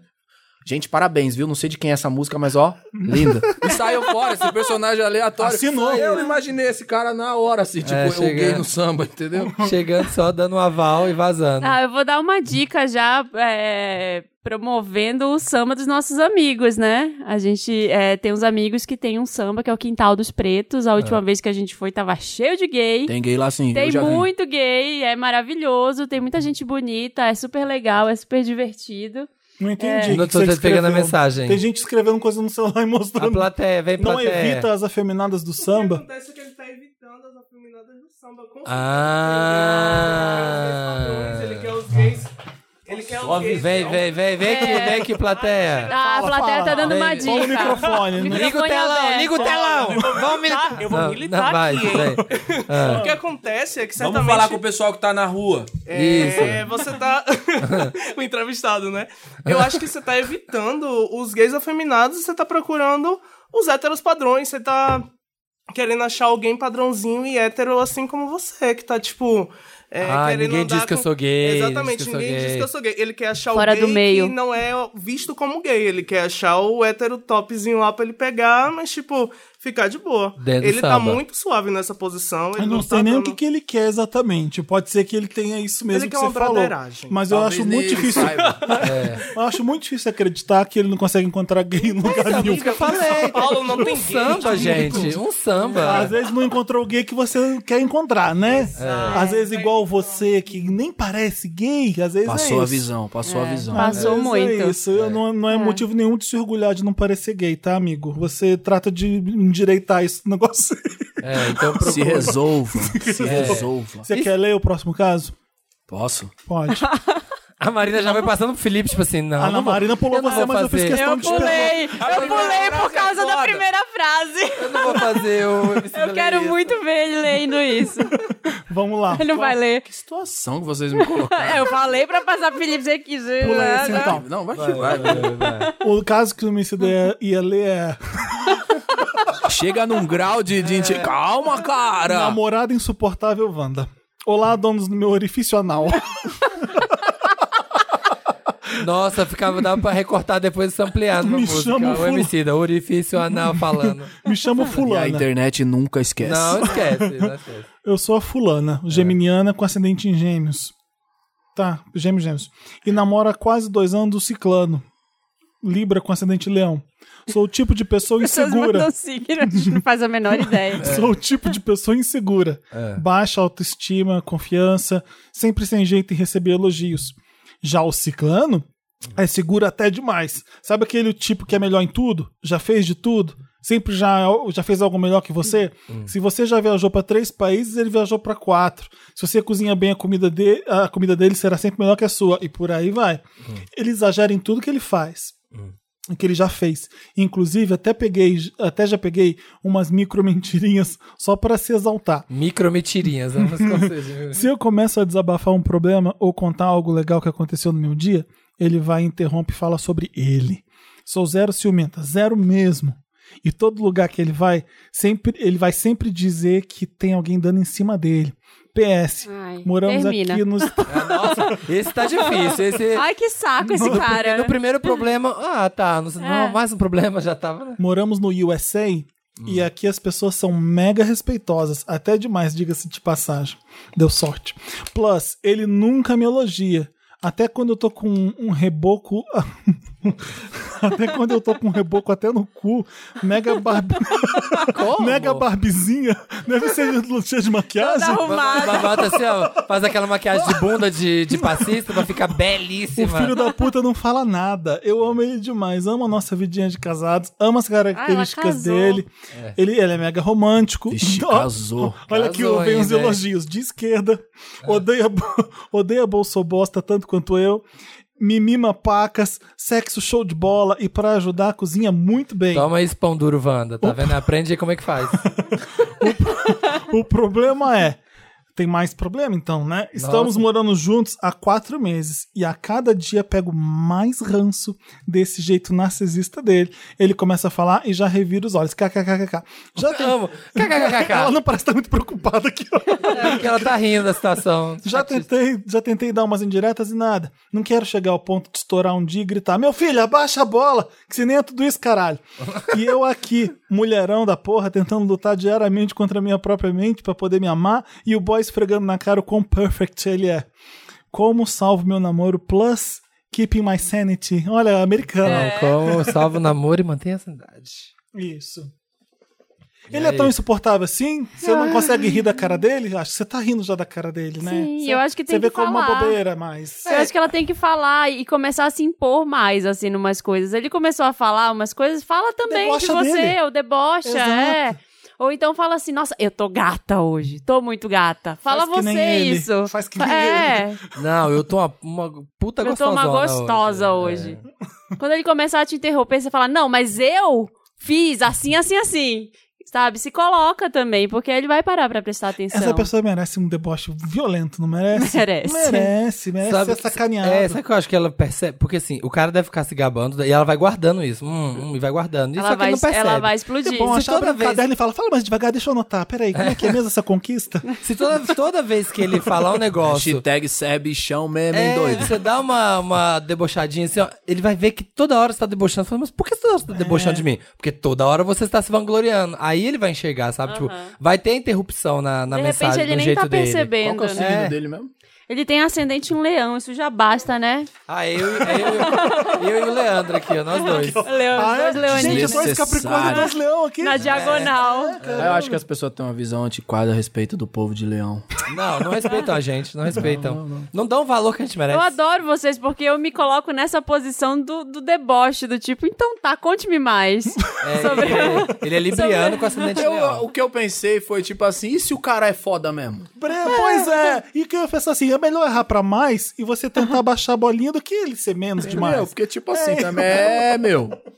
Pelo menos tá com o copo meio cheio, tá ligado? Pode- Tá transbordando, mas tá cheio. Eu não sei, eu gosto dessa E- segurança, assim, da pessoa. Eu admiro isso na pessoa, sabe? Mas quando fica demais, eu acho que você, tem, você pode dar um toque. Se, se pra você é demais. Quando tá te anulando, ou, É. ou você tá percebendo ali que ele não tá ouvindo o que você tem pra contar, só, só- tudo Só que falo importa é só ele, é. aí é cilada. É, tipo, esse lado. você casou com o Johnny Bravo. Corra. É. Isso. Olha, a gente tem dois olhos e uma boca. Como é que é? Ah, errei. Dois, Dois ouvidos ouvidos. e uma boca. Vem que eu fiz filosofia assim, né? Avó cancelada Wanda. Que isso? Desrespeitando os antepassados aqui, ó.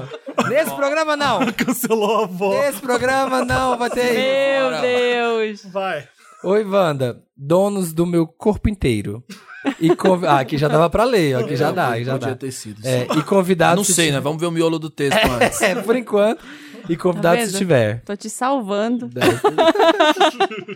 Meu nome é Helena, tenho 20 anos e sou milituda de nascença. Minha avó, a abuela, é uma mulher negra que lutou muito quando era doméstica e precisou expulsar o marido de casa com duas filhas crianças para criar sozinha. Com 54 anos, ela resolveu fazer faculdade e hoje, aos 60, é formada, o que sempre foi o sonho dela. Ó, tá vendo aí pro primeiro caso lá do ah, se comparando com gente de 20? Tá aqui, uma Ah, pessoa você não que, cancelou sua avó. que foi fazer faculdade de Que que ela 54. fez? Calma, Eu tô, não, eu tô curiosíssimo Eu aqui. Eu tipo, tô Até imaginando. então é uma heroína. Ah, mano, É, é, e eu tô, eu tô esperando chegar a hora que fez um ritual satânico aqui com uma E tudo bem também, se for. É. Meu problema. Até aí não com cancelei. sangue, com Até- sangue de uma virgem. certo, Até aí tá com beleza sangue pra de mim. uma virgem. Meu problema começou agora que ela está prestes a aposentar e foi convidada por um partido político da minha cidade a se candidatar a vereadora. Ela quer ser uma líder política para fazer as coisas certas, eu admiro isso. Só que ela não é tão desconstruída assim. Como está aprendendo, às vezes ela solta piadinhas e comentários um pouco homofóbicos. Corrijo e ficamos todos bem, mas isso não tira o fato dela ainda não ser a rainha da desconstrução. Só que agora ela quer ser uma figura pública. Tenho medo dela falar algo assim em público e ser cancelada. Ah, Ou- tá. ah, Ah, você não cancelou. Ela, não Tá. é, ela não é perfeita. ó. Era clickbait aqui, ó. Era, o título era pra ganhar like. É, me perdi, peraí. Ah, ou se tornar um desses políticos de merda, com cabeça de merda. A abuela também é muito egocêntrica. Escrevendo esse e-mail, eu percebi que realmente tenho medo dela chegar ao poder. Ser, vereadora? O Conta pra escândalo. 2022. 2022 a ó. Abuela, o presidente. Líder do PSL, que é abuela. É, e pra coisa. é, chegar ao poder. E pra essa coisa toda subir a cabeça dela é fácil, fácil. E se o poder subir a cabeça dela, Wanda? E se ela tiver que ser cancelada? E se ela se tornar a vilã dessa cidade? Amo ela e acredito que possa fazer coisas grandes, mas ao mesmo tempo não paro de pensar no coletivo. E moro numa cidade que já sofreu demais politicamente pra passar por mais um político horrível. Confia na abuela. Que, sim, que situação que a gente tá agora morrendo de medo da ela chegar ao poder. Eu tô imaginando que Scandal aqui, sabe? Tipo, Olivia Pope tentando barrar a Buela. Ela é tão Olha. perigosa assim, se falar? Olha, Ai, po- gente. político, qualquer, qualquer pensamento que ela for ter, vai ter gente contra e a favor. Então, algum lado vai cancelar ela. Se ela é, É. progressista, o conservador cancela. Se ela é conservadora, o progressista vai brigar. Não sei. Primeira coisa, eu queria dar parabéns pra sua avó por toda a É. determinação dela, por ela ter conseguido estudar e fazer coisas na vida que ela talvez não tivesse nunca sonhado em fazer. E ela tá onde ela tá agora. Então, eu- ela, tá, ela continua sonhando, né? Ela continua acreditando que ela pode fazer a diferença e fazer coisas grandes. Eu não acho que você tem que podar esse sonho, não é seu papel fazer isso. É. É, e se, e se você tem condições de ajudar e pautar, Sim, ela não vai, óbvio, é sua avó, ela não vai ser um exemplo de desconstrução, ah, são sabe? avós, ela é é de outro é outra tempo, geração. é outra geração. É, até quem é exemplo de desconstrução, às vezes é. Não, da- escorrega. da- É, exato. Então é complicado, assim. Eu acho que se você tá aí, se você tem essa visão, você consegue conversar com ela e tentar direcionar isso daí pra, um, pra uma coisa que você acredita que é o bem comum também, porque. Talvez, se você estivesse no lugar dela, você errasse também, sabe? Tô- Tá todo mundo sujeito ao Não, erro. co- como erra também, inclusive Sim. estando fora do lugar dela, eu acho que tem uma coisa de diálogo aí, tem essa coisa geracional mesmo. E os parâmetros no Brasil, eles são bastante confusos, né, meu? Mas eu acho que ah, o diálogo tá sempre aí. Troca ideia com a sua avó, parça. Pelo amor de Deus, mano. Você não conseguir conversar com a sua avó, fudeu. faz media training com ela. É, ué, Senta a ué. avó e fala, avó, vou te explicar tudinho sobre gênero, sexualidade, já que você sabe muito, a internet te ensinou, ens- passa pra avó. A internet te Não ensinou, é, ótimo. 20 anos onde ela aprendeu. É, Claro. você tem acesso, você tem, um- você, você tem uns vídeos, ó, que eu olho o que, que essa pessoa fez. Sua falou, avó vai te ensinar um dá monte de exemplo coisa pra ela, e te de o que ensina. é legal, o que, que não é legal. Ah, ensina pra sua avó. Hoje em dia, as pessoas estão falando dessa forma, as pessoas estão pensando dessa forma. É, não é a legal, isso é internet, se legal. você falar isso, a internet vai falar isso de volta pra você. Faz media training com ela. Boa Pô, ideia. E a- a- ensina a sua avó, ajuda ela, porque eu, pelo que eu vi, ela é uma pessoa incrível. Determinadíssimo e não vai parar. Então, Tinha que estar você- com orgulho, não com medo. É, ele tá com medo medo de, né? Tadinha. De- depois de tantos anos. Porque o furor da internet é forte. Quando cancelar alguém, se dependendo da pessoa, a pessoa se sente muito mal, né? Tipo, Porra, mais pode ser medo muito... de virar meme do que de morrer, né, mano? É, tipo, tipo isso, a pessoa tem mais medo de levar um né? tiro do que virar eternamente, sei lá, sanduíche ishi, sei lá. Coitada, mas ajuda sua avó. Tem mais caso? Troca Não, ideia. acabou. Acabou? Troca ideia com a avó. Se tem caso, Ah, manda sim. pra redação papelpop.com e a gente lê aqui no Me Qualquer Ajuda coisa, Wanda. Wanda no título. Isso. Tá Acabou. legal, acabou. Vamos ler os comentários da última edição. Vamos. E a gente termina essa, esse Wanda. É por isso que eu chego tarde em casa. Ah, eu tô vendo. tô vendo. Agora você dá um desconto, né? Agora você dá um desconto. Os comentários lidos no programa são feitos pelos ouvintes acessando papelpop.com barra Wanda e comentando no post do episódio da semana. Senão não tem como a gente saber onde vocês estão comentando. O Ryan Jensen. E eles não representam necessariamente o pensamento da da empresa. Não. Todos os comentários lidos aqui não necessariamente. Qualquer problema jurídico é pura responsabilidade do Dantas. comentador. É. O Ryan Jansen tá, es- tá escrevendo. Inventei de ouvir o Invoca Wanda na noite de Halloween, mas durante a história do rapaz do México com o pai que faleceu num acidente de carro, a lâmpada do meu quarto estourou do nada. e meu cachorro começou a ficar muito agitado, latindo pra uma parede. Pausei o Ai, episódio, credo. pausei o episódio, só voltei a ouvir no dia seguinte dentro do ônibus pela manhã. KKKK, milkshake, só quem morreu sabe. Ai, a gente fala aqui, ó. é. Esse programa. É bizarro. E aí as pessoas comentaram muito que ficava eu e o Felipe durante o programa querendo contar umas piadas aleatórias pra, pra gente ficou tirar nervoso? pra tirar atenção. do programa pra galera conseguir ouvir. Eu ficava, ai não. Ai não. Fabiana. Oi, gente. Sou doutora em fi- Fisiologia Humana pela USP. Ih, lá vem esporro. É, ela vem quando é assim, quando... E li, e li li a a origem das espécies. Já chegou dando carteirada. É. E vim aqui falar sobre a Joaninha ter entrado no ouvido do Samir e vocês questionarem se poderia ter ido parar no cérebro. E a resposta é não. Temos três. As bichas burra, né? Que falam, ah, será que a Joaninha vai lá aparecendo meu olho andando aqui na frente? E a resposta é não. Temos três membranas que protegem o cérebro, as meninges, entre outras coisas que impedem esse tipo de invasão ao cérebro. Ok? Amo vocês, vocês são minha companhia diária nas horas da estrada aqui em Minas Gerais. Ah, eu tava tentando explicar o Samir, eu pensei que fosse a Joaninha, mas não é então. Jéssica Pereira do Nascimento falou: Gente, eu era a Úrsula na VHS e perdi pro Pennywise. E um monte de gente vinha me parabenizar. Ô, Úrsula, você tava maravilhosa e o Botei Pennywise já tava você. pronto. Exatamente. Eu É. me senti o próprio Haddad, me consolando com o carinho da torcida. apesar da vitória do candidato. Ah, é isso, tá vendo? Aqui, ó. Apesar da vitória do candidato que se alimenta do medo. Não tem o complemento. E o Pennywise era o Bolsonaro. É, tá Porém, o Felipe passou por mim na escada e falou Úrsula maravilhosa, o que foi a maior vitória possível. Tá É vendo, isso, Bolsonaro? tá vendo, Eu- gente? Eu, vi É, e achei maravilhoso. E a Nem Úrsula. sempre quem ganha ela, vence. Ela tava fudida porque tava descascando o, o roxo, roxo. do pescoço. O suor tava tirando o, o azul todo. É. Ele tá lendo antes, por Tá ele vendo se quer dá pra- ler. Não, não, não. Pra ver se dá- se dá pra Esse ler. tem um donos do meu. Lívia Miranda, Lívia Miranda. No começo do episódio, a Marina falou que as coisas em casa iam começar a se mexer e as portas a bater e eu dei um sorrisinho de alívio por estar ouvindo enquanto fazia caminhada na rua. Três segundos depois, eu estava gritando porque senti algo puxando a minha perna. Era um pedaço de arame que estava jogado e prendeu na minha calça. O poder de assustado invoca a Wanda está em todo lugar. É, Era edição só um do- arame, gente, amiga. É a edição pro vídeo de dia, a gente já falou isso. A Bruna Poli tá comentando. Na hora que a Samira interrompe a primeira história falando. Caralho, eu tava bebendo água. Eu cuspi água no monitor do computador, proletária, né, amores? E, e- e engasguei. E pra explicar pra todo mundo que eu tava rindo, eu amo vocês, um coraçãozinho. É isso. É isso, terminamos o Wanda? Terminamos o Wanda. Toda quinta-feira, 1h17, a gente tá aqui, tá em todas as plataformas. Coloquem lá cinco estrelas pra gente, No pra iTunes, gente subir vota, no iTunes. Recomenda a piramida, manda pro Emicida, amigo. obrigado por ter vindo. Gente, deixa o seu like aqui. É, segue. Obrigado pela amarelo.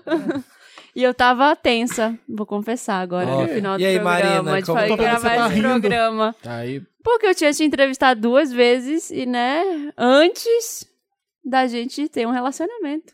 E Verdade. aí, agora é a primeira, foi a primeira vez. A Alicia já queria pegar o Emicida ou não?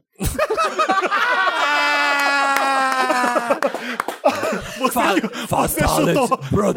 Você fiz gol. Durmam com essa pergunta. Do- na primeira entrevista, falou: ah, Alicia já. Hum, sim. Ou. é isso aí, toma Vai esse ficar no ar fatality. essa pergunta. E aí, galera, fica pro próximo disco. Fica aí pra interpretação de vocês. Até a próxima quinta-feira. Invente Escu... sua fique. É. Escutem amarelo. E é isso. Até. Beijo. Beijo, gente. valeu, valeu. Valeu.